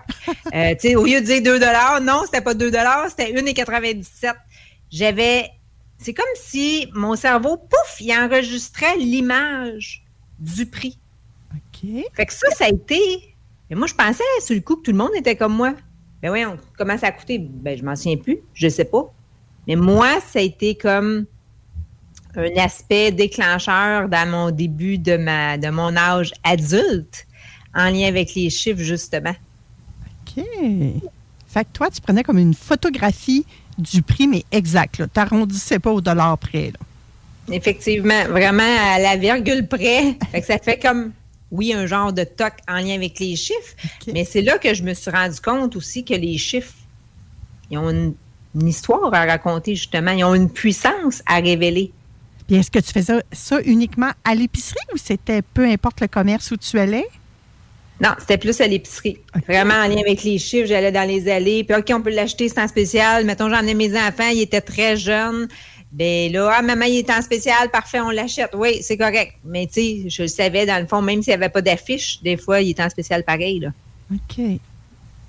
Fait que ça a eu quel bienfait, ça, pour toi, ce, ce phénomène rare-là?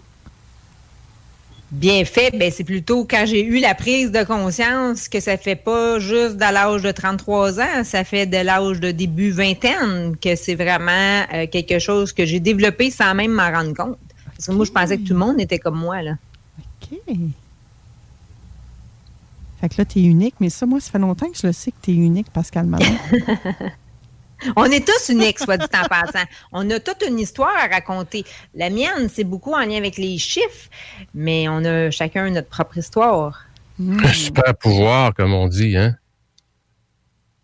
Oui. Pour Pascal Manon, j'ai Moi, j'avais envie de dire que les chiffres sont de la musique à son oreille, mais là, elle, dit que c'est plus avec euh, son sens de la vue. C'est le sens de la vue et en image également que ça arrive pour moi maintenant parce que ça s'est renforcé. Tu sais, quand on découvre que finalement, c'est pas toutes les gens qui sont comme nous en lien justement à travers l'histoire des chiffres. Quand tu poses des questions aux alentours, ben non, moi, ça m'arrive pas et tout ça. Ben c'est là que tu te rends compte que, ah, OK, c'est spécial. Puis étant un peu plus âgé, ben là, je me suis fait dire, ben tu sais, c'est un don que tu as en lien avec les chiffres. Mais à la base, tu ne sais pas, là, c'est vraiment, euh, tu dis, ben, ça doit être un petit toc que j'ai. Mais au début, on a tendance à se taper un peu plus sur la tête que de voir ça de façon positive. Mais à ce moment-là, est-ce que tu explorais ton côté, toute ta personnalité à l'aide des chiffres à ce moment-là ou ça a vraiment été, euh, je crois, quand tu étais euh, dans un hôpital et qu'on t'appelait pas par le bon nom, là? Oui, ça a été vraiment là l'élément déclencheur, malgré que j'avais eu la chance de faire une formation en numérologie. Mais moi, mon passage qui a été très révélateur en lien avec les chiffres, c'est vraiment quand j'ai fait la transition de Manon versus Pascal Manon.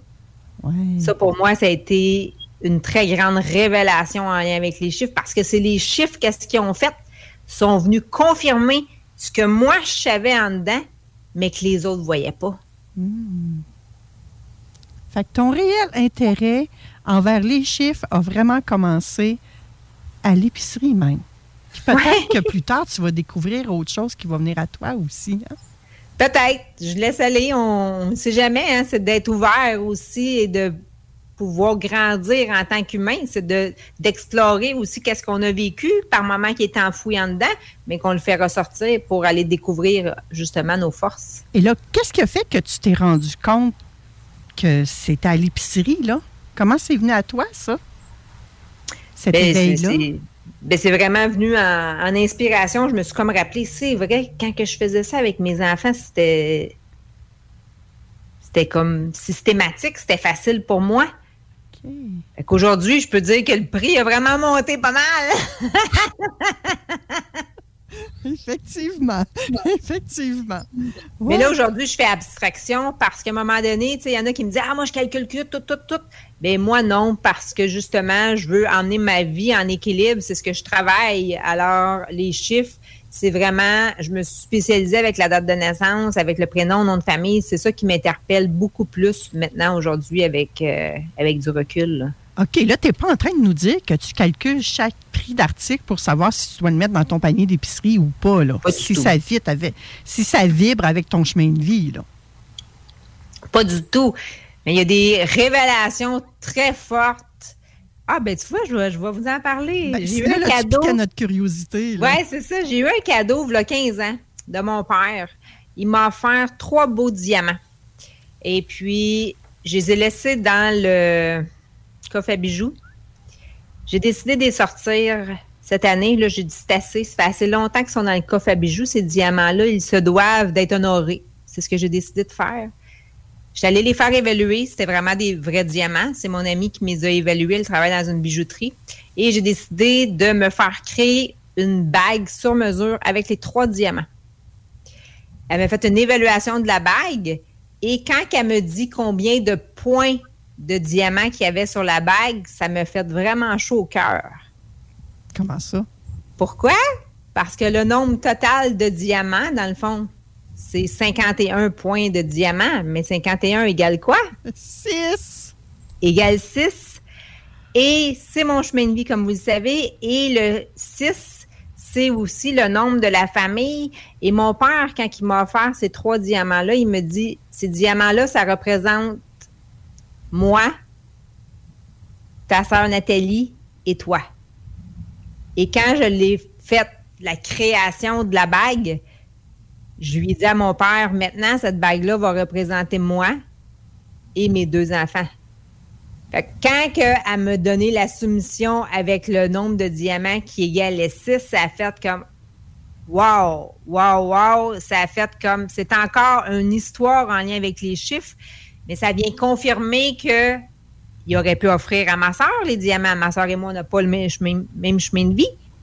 Il les a offerts à moi, mais mon père, quand il me les a offerts, il savait comme pas toute la valeur des diamants, puis comment est-ce que le, nombre de points de diamants, il ne savait pas du tout. Elle, elle a eu autre chose à ce moment-là, tu sais. Eh, tu en as parlé avec ton père de, de cette signification spéciale-là pour toi? Oui, et mon père me dit que les diamants, ce que ça l'apporte dans la vie, ça l'apporte l'abondance et je suis vraiment en gratitude envers euh, son cadeau qu'il m'a offert et envers la vie du signe encore de la numérologie parce que dans le fond, la numérologie, elle m'a encore fait un clin d'œil. C'est ça qui est venu faire la numérologie, tu sais, encore. Hey, Pascal Manon, ça fait 15 ans, puis en plus, quand je dis 15 ans, c'est vraiment systématique que j'ai sorti, ça fait à peu près 15 ans. Puis 15, ça fait quoi? Ça fait encore le chiffre 6, tu sais. Ouais.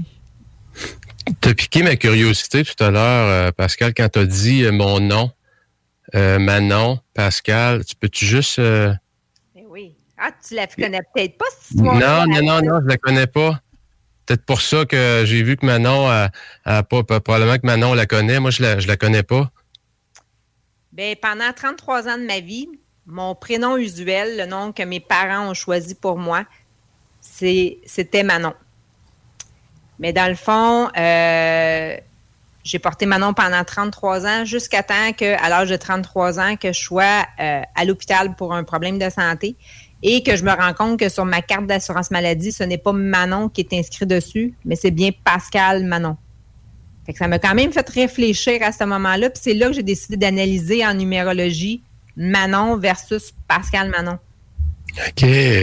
Mais là, en plus, sur la carte d'assurance maladie, quand j'ai additionné les numéros sur ma carte, on commence toujours par notre nom de famille plus la première lettre de notre prénom. Fait que VACP, ça, je ne l'ai pas calculé. J'ai vraiment calculé les chiffres sur ma carte. Et à ma grande surprise, mais ben, mon chemin de vie, c'est 33, vous le savez, 33 hein, qui fait 6. À à ce moment-là, j'ai 33 ans et les chiffres sur ma carte font 33.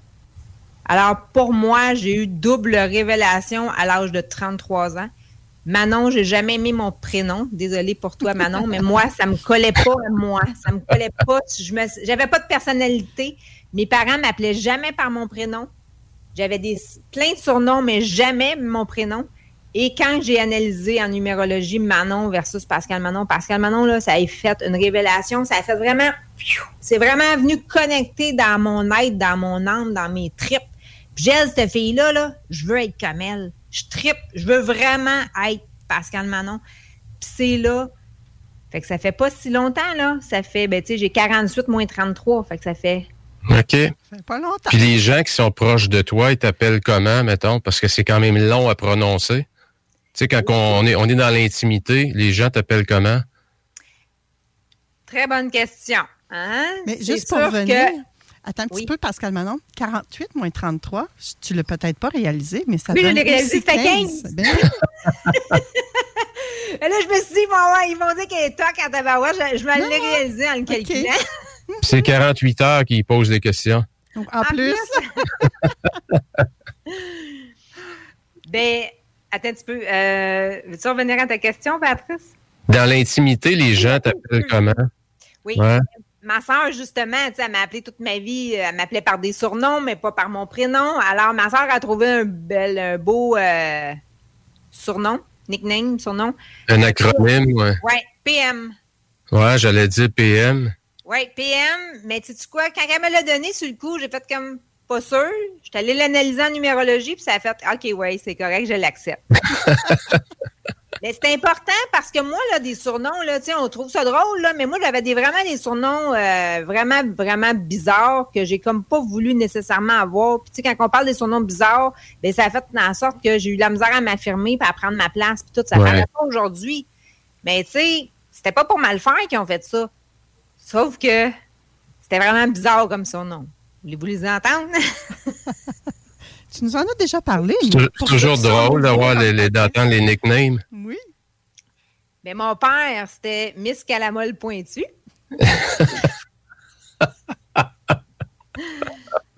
ma soeur, c'était souvent Étiennette ou Étiennette Beaufouette. Puis ma mère, c'est ma gosse minoune. OK, c'était encore pas mal plus long que Pascal Manon. Effectivement. Vraiment. Fait que tu vois, aujourd'hui, ben, c'est Pascal, Pascal Manon au PM. À part de ça, je n'ai moins de surnoms. Euh, puis c'est correct parce qu'à un moment donné, je vais assumer qui je suis. Mais quand les gens m'appellent Manon, je les reprends. Mon nom, c'est pas Manon, c'est Pascal Manon. Je les reprends. Juste Pascal, c'est Patrick, je sais euh, que tu m'appelles juste Pascal, c'est correct aussi. Je, je, le demandais parce que des fois, je disais, je t'appelais Pascal dans les, programmes qu'on était ensemble, puis euh, tu sais, ça m'a fait comme je me suis dit, Christy, tu sais, des fois, tu, peux blesser les gens sans le savoir, là, ou...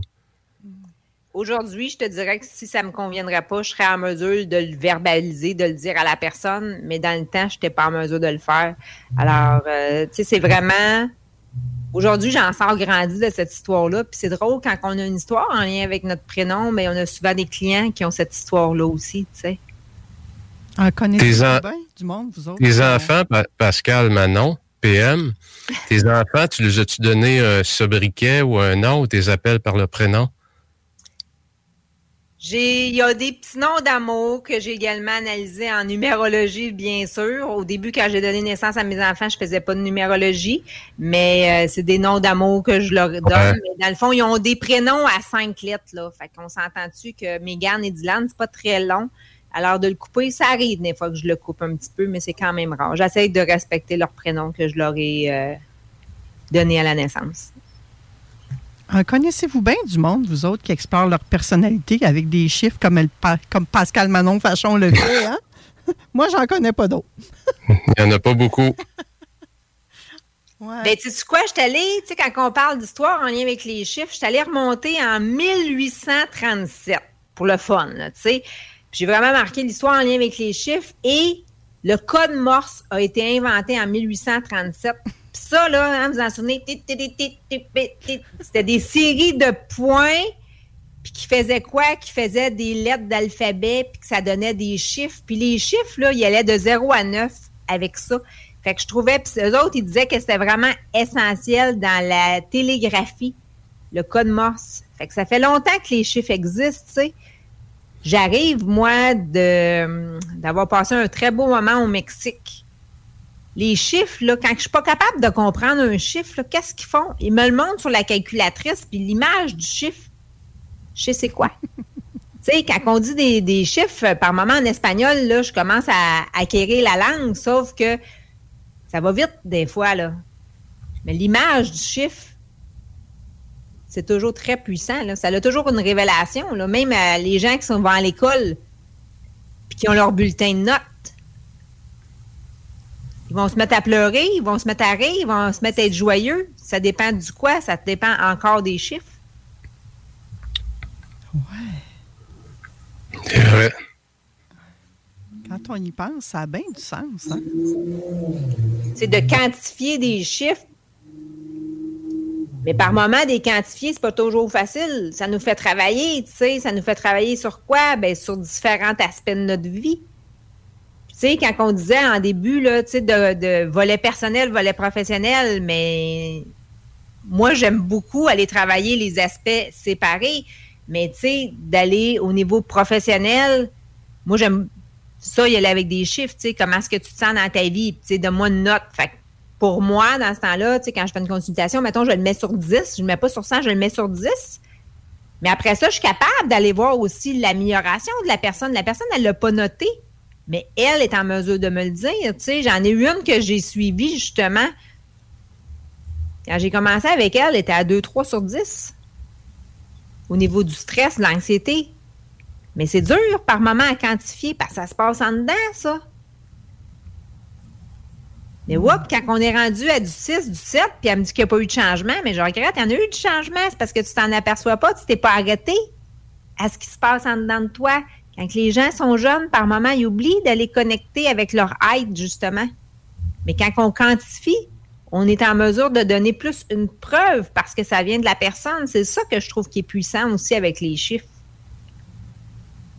En tout cas, moi, au fil des années que tu as fait des chroniques à l'émission, et c'est pas fini, on va vous le dire tout de suite, là, on n'est pas prêt d'arrêter ça, ces chroniques numérologiques-là. c'est incroyable. Puis même moi, là, j'en suis la preuve. J'aimais le chiffre 3 depuis toujours c'est un chiffre où je mets ça à peu près partout avant de donner une conséquence à mes enfants s'il y avait trois chances. C'était partout, partout, partout dans toutes les sphères de ma vie. Euh, je vais analyser quelque chose, ben il faut que j'analyse selon trois. Ça me prend trois solutions si j'ai un problème aussi. Et pour me rendre compte qu'au final, c'était mon chiffre, mon chemin de vie à moi. Vraiment, c'est-tu plus fort que ça? Bien, plus fort que ça, c'est merci de ton partage, mais ici, là, je l'ai dans l'histoire des nombres. On dit que le 3, c'est l'expression de l'homme. Pour chacun des chiffres, on les a décortiqués là, de 1 à 9, puis les nombres mètres. Mais toi, c'est l'expression de l'homme, l'homme étant homme ou femme, peu importe. Mais c'est ce que tu fais très bien. Mais là, Patrice, on serait curieux de savoir, c'est quoi ton chemin de vie, toi, avec la numérologie?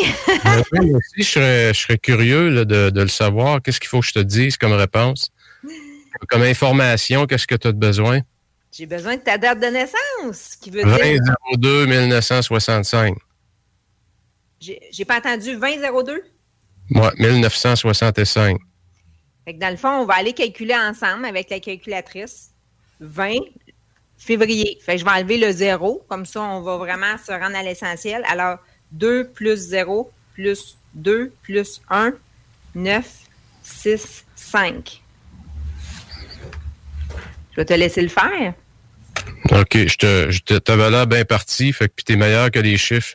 Tu es meilleur que moi avec les. Ben, dans le fond, les Ton jour, ton mois. Oui, c'est ça. Vous additionnez tous les chiffres. Comme dans le cas de, Patrice, on additionne 2 plus 0 plus 0 plus. Ça donne 43. Plus 1 plus 9 plus 6 plus 5. C'est ça? 4 plus 3, ça fait quoi? Ça fait 7. Ça fait 7. Alors, ton chemin de vie avec la numérologie, tu es un 7. Et si on voit vraiment l'histoire en lien avec les nombres, le 7, on dit que c'est la perfection de l'homme. que j'adore ça!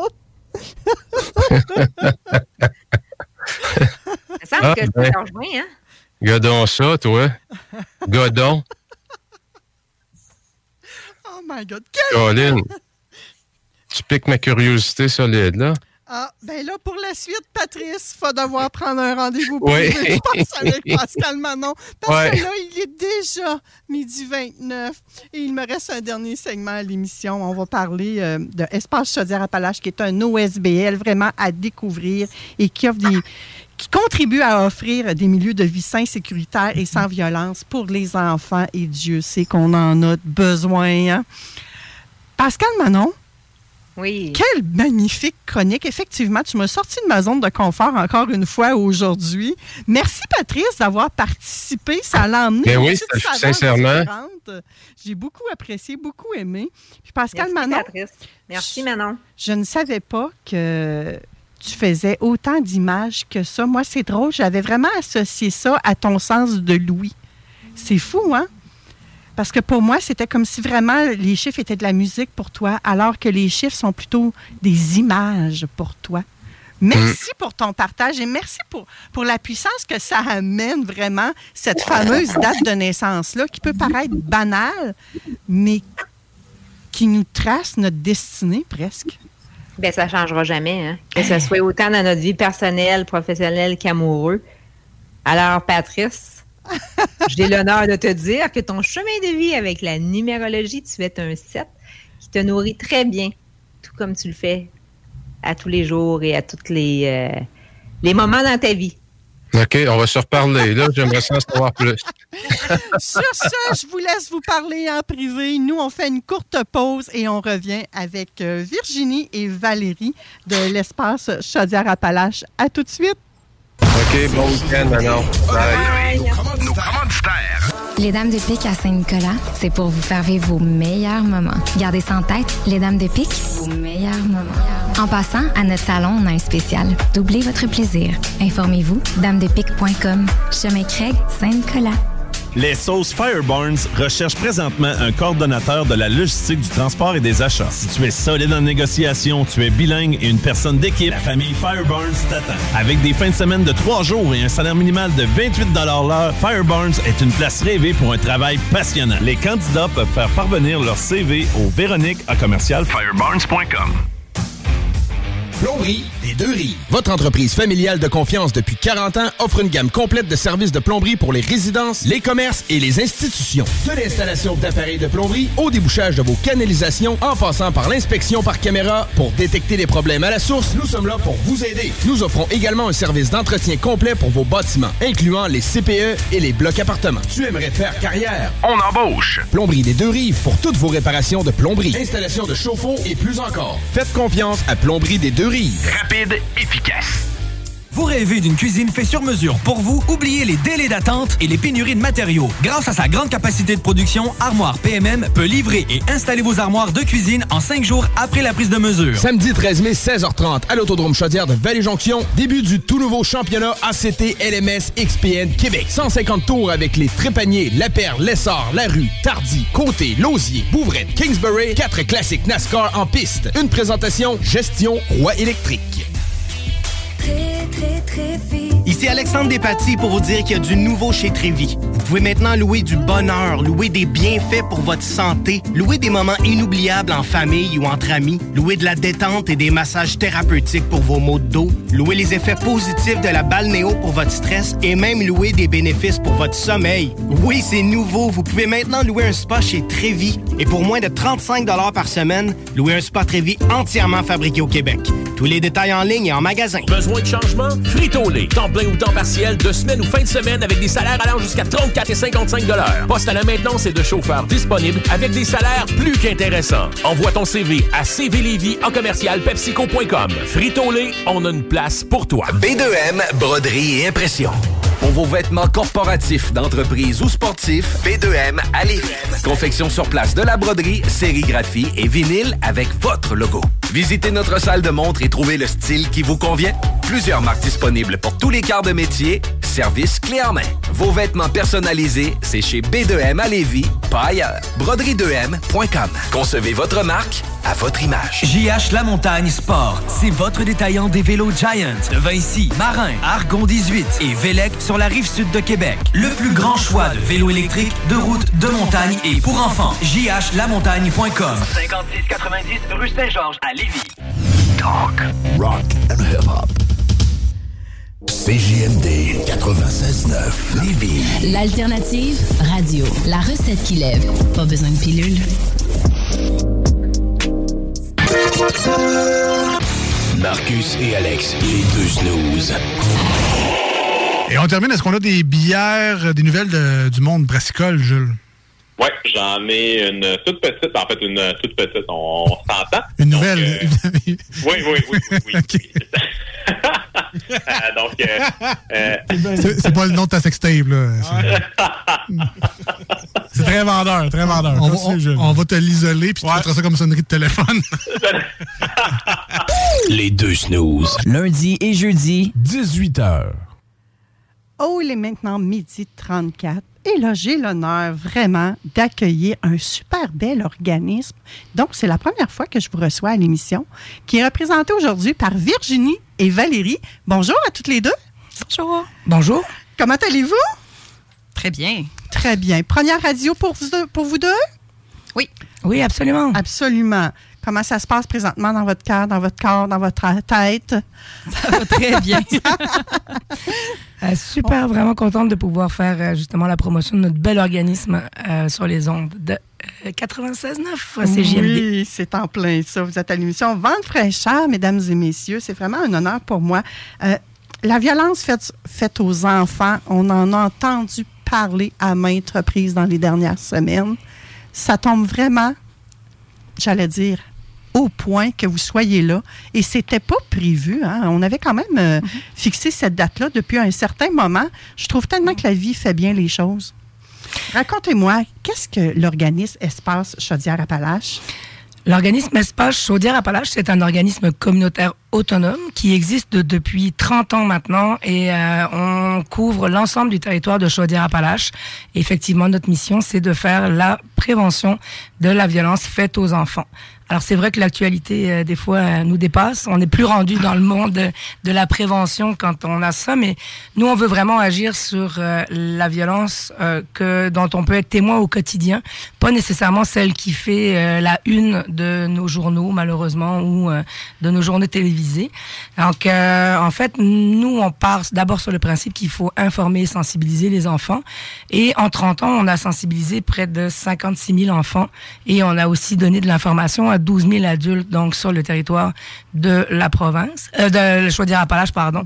Fait que ça revient à peu près à dire qu'on voit 2000 enfants par année et, euh, et les adultes qui sont dans son entourage. Vous faites quoi pour les rejoindre, ces personnes-là? Ben, dans le fond, euh, c'est ça, on va, on va dans les écoles, nous, dans les écoles et les CPE. Donc, notre objectif, c'est vraiment de prévenir toutes les formes de violence, comme le disait Virginie, euh, qu'elles soient verbales, psychologiques, physiques, sexuelles ou la négligence également. Euh, donc, ce qu'on fait, c'est qu'on va outiller les adultes et les enfants pour qu'ils soient en mesure de reconnaître ces types de violences-là. On leur donne des moyens concrets pour y faire face. Et, euh, ben, dans le fond, on va faire développer un réseau d'entraide entre les adultes et les enfants. pour faire ça, ben, notre programme est composé de trois volets. on va sensibiliser les personnes du milieu qu'on va visiter. On va aussi sensibiliser évidemment les jeunes de 0 à 12 ans et leurs parents, tuteurs également. Donc, on va dans les CPE, comme je le disais, euh, les écoles primaires, mais euh, aussi, on va aller, je vous en reparlerai tout à l'heure, mais on va aller, on va voir les camps de jour aussi, les cégeps euh, et les autres adultes qui sont impliqués également auprès des enfants. Oh, c'est vraiment génial, ça. Est-ce que c'est eux qui font appel à vos services, qui vous sollicitent ou c'est vous qui devez les solliciter? C'est vraiment, on répond à, des demandes en fait. Hein. Euh, nous, on envoie une offre de service aux commissions scolaires par rapport euh, aux, écoles, et c'est elles qui font la démarche donc de faire venir le programme dans les écoles. Parce que c'est sûr que les enfants sont d'abord notre cible et d'abord et avant tout les, les personnes qu'on veut toucher, qu'on veut sensibiliser, parce que on part sur le principe que les enfants sont plus vulnérables à la violence. Il y a plusieurs critères qui les rendent plus vulnérables. Le premier, on peut le nommer, hein, c'est qu'ils manquent d'informations. Les adultes sont souvent peu à l'aise de leur parler des agressions, sont même pas tant à l'aise de leur parler de leurs droits. Hein. Euh, c'est vraiment euh, donc et c'est important de les informer de tout ça. Euh, on n'est pas à l'aise on a peur de faire peur, mais pourtant, la violence, la prévention de la violence, c'est exactement comme faire de la prévention incendie c'est donner de l'information et les moyens de réagir ou d'agir quand ça arrive donc aux différents enfants. Hum, mais même ça, la prévention des incendies, je suis même pas sûre qu'on prend le temps en tant qu'adulte d'en faire auprès de nos jeunes. À la maison, c'est vrai, rarement. Hein. À l'école, c'est quelque chose qui est comme vraiment ancré dans les habitudes, dans tous les milieux en fait où il y a des groupes, où il y a des structures. Mais c'est vrai qu'à la maison, je suis même pas sûre que les parents aient informé leurs enfants de ça. J'ai l'impression que tu lis dans, mes, dans, dans, dans, mon esprit, toi là dans ma tête, c'est dangereux. Oui, effectivement, c'est ancré dans les écoles. Mais est-ce que la prévention de la violence est aussi ancrée que la prévention des incendies dans les écoles? Ben, depuis quelque temps, euh, il y a vraiment des efforts qui sont faits au niveau de l'intimidation. On parle énormément de la violence entre pairs. Donc, l'intimidation dans les écoles est prise en charge. Là. Il y a une loi pour ça. Toutes les écoles sont obligées d'avoir euh, vraiment un plan d'action par rapport à l'intimidation, mais ça prend en compte que la violence d'un enfant sur un autre enfant. Alors, c'est sûr que euh, il manque tout le volet où l'enfant pourrait se faire agresser par un adulte, euh, parce que la, encore là, leur vulnérabilité est augmentée par rapport à ça. Hein. Ils sont dépendants des adultes, les enfants. Euh, ils ont besoin d'eux pour tout, mais malheureusement, il y a certains adultes qui utilisent cette dépendance-là hein, pour euh, justement rabaisser un petit peu les jeunes plutôt que de les élever et de, de, de les amener plus haut. Pour avoir une influence plutôt dite négative, comme ben, c'est là, mais c'est là où ça devient problématique. Mm. Et souvent pour les enfants, elle est plus difficile à reconnaître aussi parce qu'on en, on leur en parle moins. on véhicule beaucoup de mythes, hein, l'inconnu du parc, hein. mais la majorité des enfants se font agresser par quelqu'un de connu qu'ils aiment et ça les met encore plus dans, un état difficile. C'est un mythe, ça? L'inconnu? Oui. L'inconnu est réellement un mythe. Oui, c'est 88 des agressions. En fait, les agressions commises sur des enfants, dans 88 des cas, sont, connues, sont commises par des adultes connus de l'enfant. OK. Et dans des lieux. réalité, ça, quand même. Tout à fait. Oui. Parce qu'elles sont faites aussi dans des lieux que l'enfant connaît, dans lesquels il se sent bien. Donc, ça serait un peu utopique de penser que ce sont ces personnes-là qui peuvent faire également la prévention auprès des jeunes, hein? En même temps, c'est les, les tous les personnes qui gravitent autour. Plus on, plus on informe, plus il y a de gens autour de ces jeunes-là qui sont capables, en mesure de reconnaître les types de violences, plus ça va être mm. facile à cerner et que ces personnes-là ben, vont euh, pouvoir être dénoncées, justement. Qu'est-ce que vous allez faire spécifiquement là, dans les écoles, dans les CPE, dans les camps de jour? Qu'est-ce que vous allez faire là, exactement? Bien, en fait, euh, nos ateliers, euh, on va dans les classes ou dans les CPE, puis on commence tout d'abord par dire aux enfants leur parler de leurs droits. Euh, on, leur, euh, on leur parle, nous, plus précisément, euh, du droit à la sécurité, à la force. dans ce cas-ci, nous, on parle surtout du courage et de la liberté.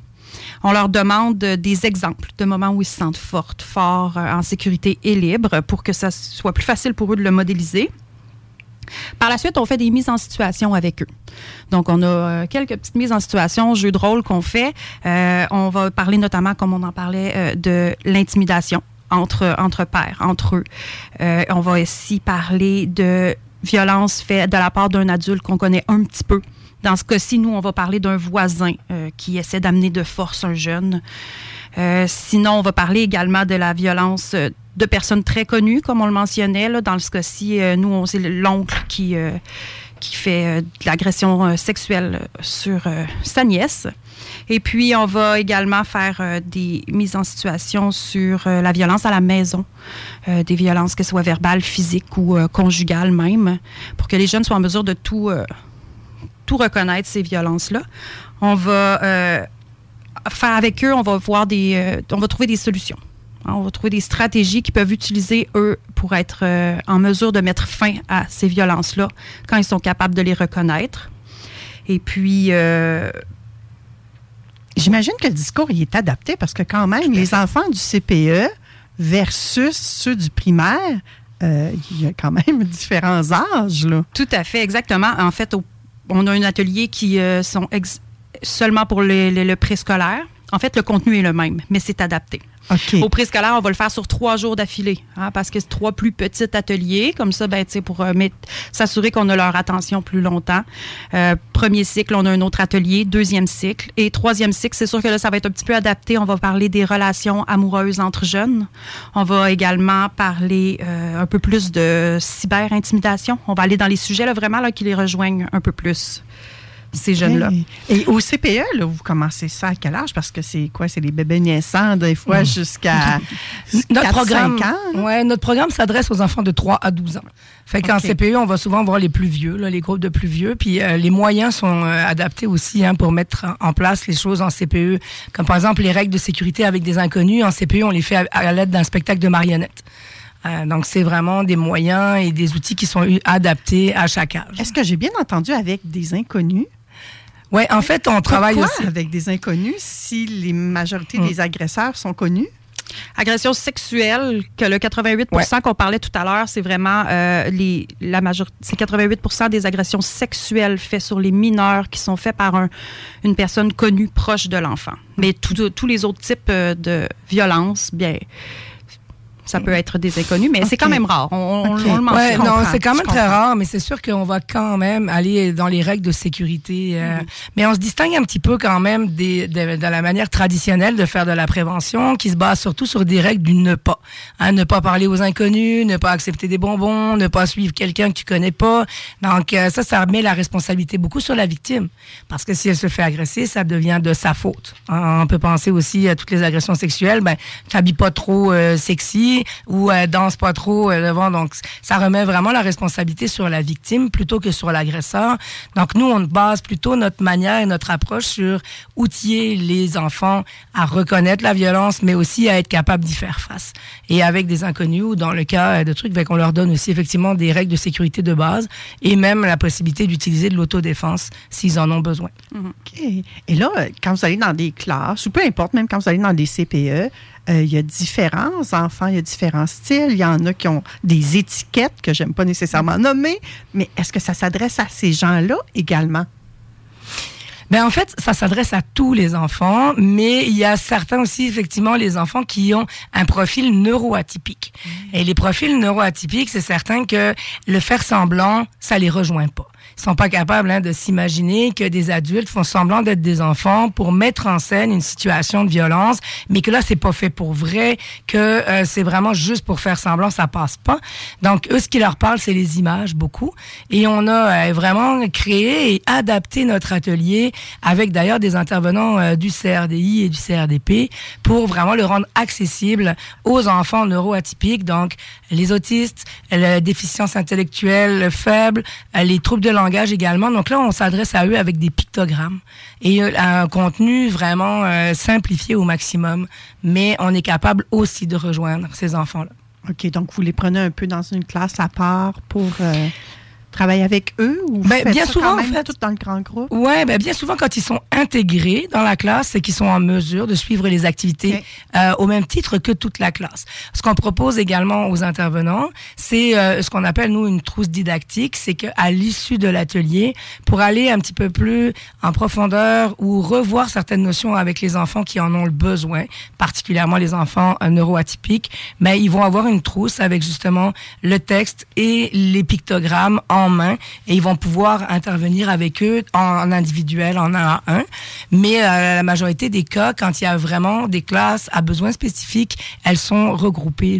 les groupes, euh, c'est des plus petits groupes et ils sont vraiment euh, remis ensemble. Dans, dans les écoles, c'est plus facile pour nous pour les sensibiliser à ce moment-là parce que les enfants neuroatypiques, il faut pas trop les changer non plus euh, de contexte. Il faut pas trop varier les choses pour que ça soit acceptable pour eux. Ils ont besoin d'un cadre qui et de savoir ce qui s'en vient. Donc, euh, on respecte beaucoup ça aussi euh, quand on, on, va faire dans une classe qui a des besoins particuliers. Et, une fois que vous avez fait ces démarches-là auprès de ces jeunes-là qui sont dans des endroits bien spécifiques, les écoles, les CPE, qu'est-ce qui arrive, ces jeunes-là? Est-ce qu'il y a un suivi par la suite? Est-ce qu'il y a quelque chose, un lien qui se crée entre vous et eux et qui se poursuit après ces ateliers-là? Bien, notre atelier, en fait, euh, nous, ce qu'on veut, c'est renforcer le réseau d'entraide entre les adultes et les jeunes. Donc, c'est certain qu'à la fin de nos ateliers, on leur demande, nous, euh, de, de, trouver des adultes autour d'eux en qui ils ont confiance et à qui ils pourraient se confier s'ils vivent un problème. Donc, euh, là, là c'est ça, ils trouvent des adultes. Puis, à la fin, on fait aussi une dernière mise en situation où est-ce qu'on place leur enseignante ou leur éducateur, éducatrice en position d'adulte de confiance. Et c'est la, la, mise en situation là, de, la, de la violence à la maison. Et puis, euh, c'est certain que s'il y a des confidences qui se font suite à notre atelier, euh, nous, on s'assure qu'ils ont un adulte à l'école pour euh, faire un suivi avec eux. Nous, on n'est que de passage, donc oui, on, prend les, les, dévoilements quand il y en a, mais généralement, là, on, s'assure vraiment qu'on les laisse pas seuls avec ça. On s'assure qu'il va y avoir d'autres adultes qui vont prendre en charge et qui vont faire un suivi auprès de, auprès d'eux, auprès de la famille, aux besoins. C'est quoi les commentaires que ces jeunes-là vous disent après un atelier? Il y en a beaucoup. C'est le fun parce que justement, on, souvent, on essaye de les recueillir. Ils ont une activité à la fin qui leur permet d'intérioriser un petit peu puis de ressortir. Hein. Donc, ils ont une feuille, ils peuvent dessiner, s'exprimer là-dessus. Puis euh, souvent, mais euh, c'est de l'incompréhension. Euh, beaucoup qui ressort de comment ça se fait que des adultes peuvent agir comme ça envers des enfants.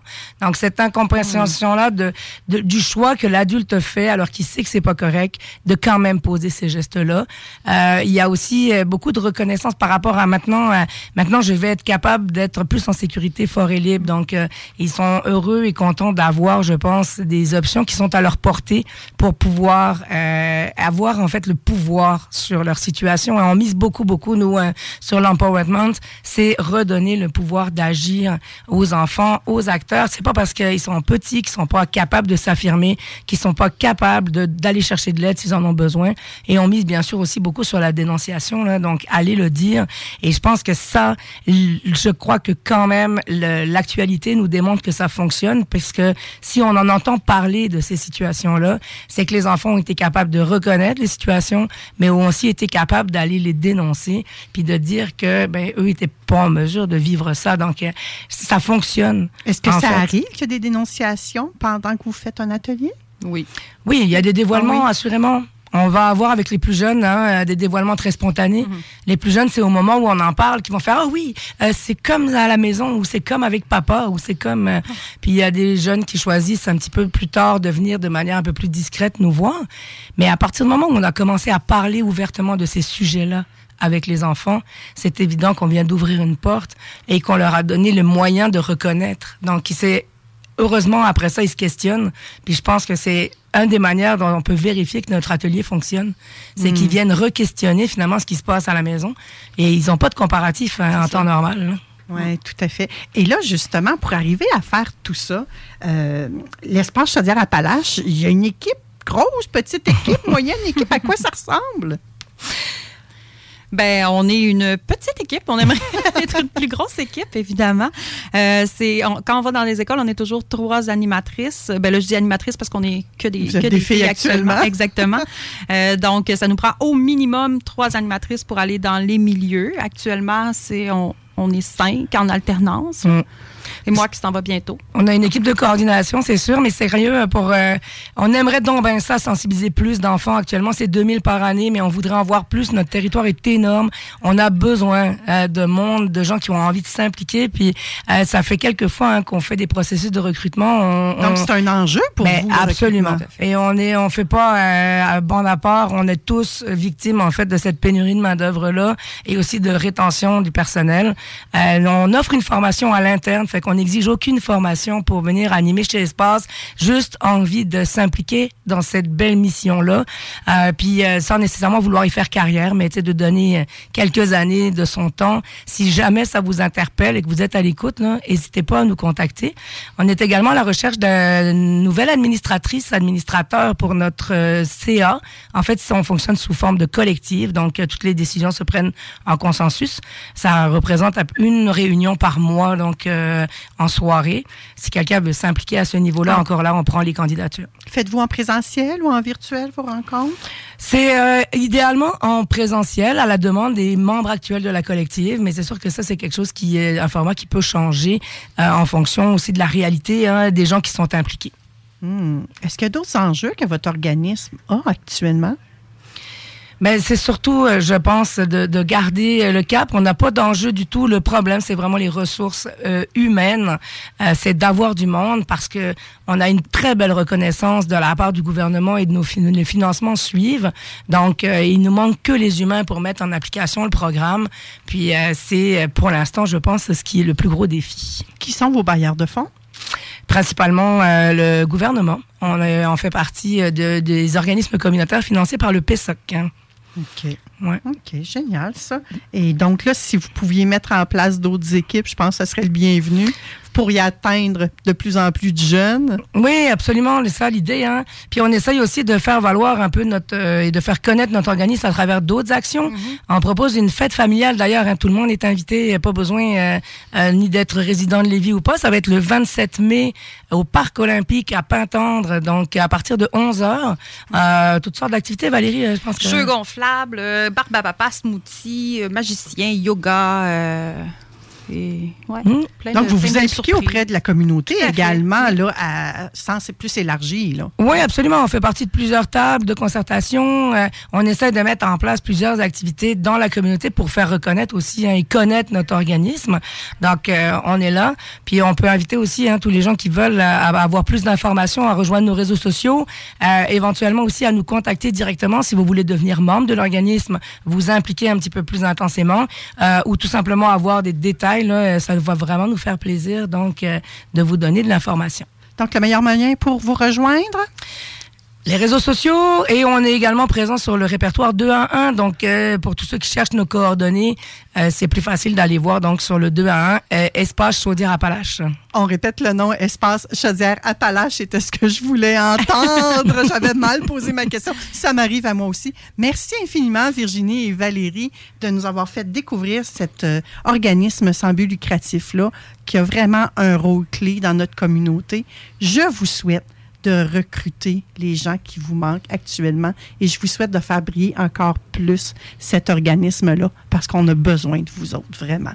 Ben, merci, pour votre présence. de nous avoir laissé parler de ça, ce bel organisme. Absolument. Merci. C'est un plaisir. Donc, nous, on se retrouve la semaine prochaine. Dimanche prochain, je serai là pour un autre vent de fraîcheur avec vous. D'ici là, je vous envoie tout plein d'amour inconditionnel avec un beau petit bisou. Donc, je vous envoie tout plein de paix. À bientôt. This is Gangsta OG Low, and you're listening to CJMD 96.9 Lévis. Keep it locked, keep it loaded, keep it gangsta, baby. CJMD 96.9. Téléchargez l'application Google Play et Apple Store. Pite de boulet dans la sono, la sono. Pite de boulet dans la sono, la sono, sono. Yo, moi, mala, avec toute la smala, on va foutre le hala.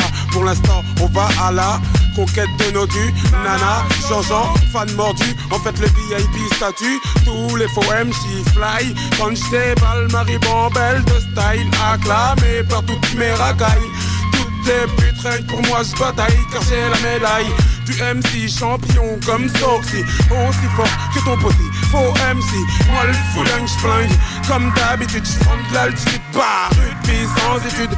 Alors chute si tu veux pas que tchic Le Mac ta chichi le gros C'est ton thé chichi Ici Ici on kick tous ceux qui se disent Mais si c'est la joie la guité Y'a que des faux nègres et des Visage poète Le nom de mon groupe On pose la barre en cuir porteur. Comprends ma soupe je veux vivre flambeur. De thunes d'énergie j'émerge ici j'ai pris de l'ampleur. J'exprime splendeur Tandis que des gens crient demandeur. Quand on en vient aux meufs, j'agrippe number. Timberlander, rime mélangeur, ménage des rangeurs. Au fond de ma gorge, des phrases forge ma nature. Dans mon propre délire, tu connais ma signature. Là, j'inaugure un autre star. Fléchissant mon muscle lyrica. Les conséquences prennent proportion biblica. Ma poésie marque, le public a des marques. Comme je place mes empreintes digitales tout au long du mic. Mon contact est comme extraterrestre. Un roi à la tête des necks quand je blase vert. Déploie mes textes, je souffle mes adversaires comme des bougies d'anniversaire. Vert adjectif et adversaire. trop de gens qui roulent avec le sang qui coule. On aurait dû déjà les faire taire le temps qui saoule. On aurait pu, puis on aurait su qui sont les vrais, les faux, on les aurait tu Hey, fauché-elle et tu sexe, oxy était tu petit fait tu tailles. Donc quand je démarre tout de blanc vêtu, tu fermes ta gueule et tu tailles. Rage de caille, canaliseur, j'analyse comment faire du rallye. Fais-moi le plan de my analyseur.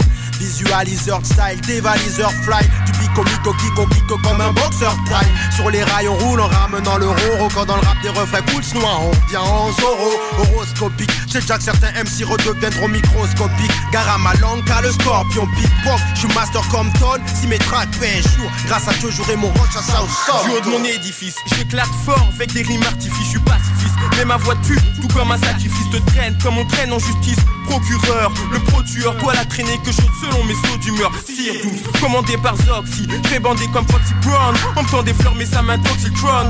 Bite de boule, prêt pour l'an 2000, lance dans le mille. Peu importe ceux qui nous considèrent grands débiles, arrogants. Viens voir l'M6 vanter de gloire, puis foutre le camp de la salle, comme si on l'entait le soir. J'foire pour mon ma race et mon un enfant noir qui vit de chance, la vie c'est un vœu. La vie c'est mon micro danger, encore plus dangereux. Even when we're on a budget, we still deserve nice things. Quince is a place to scoop up stunning high-end goods for 50 to 80% less than similar brands. They have buttery soft cashmere sweaters starting at $50, luxurious Italian leather bags, and so much more. Plus, Quince only works with factories that use safe, ethical, and responsible manufacturing. Get the high-end goods you'll love without the high price tag with Quince.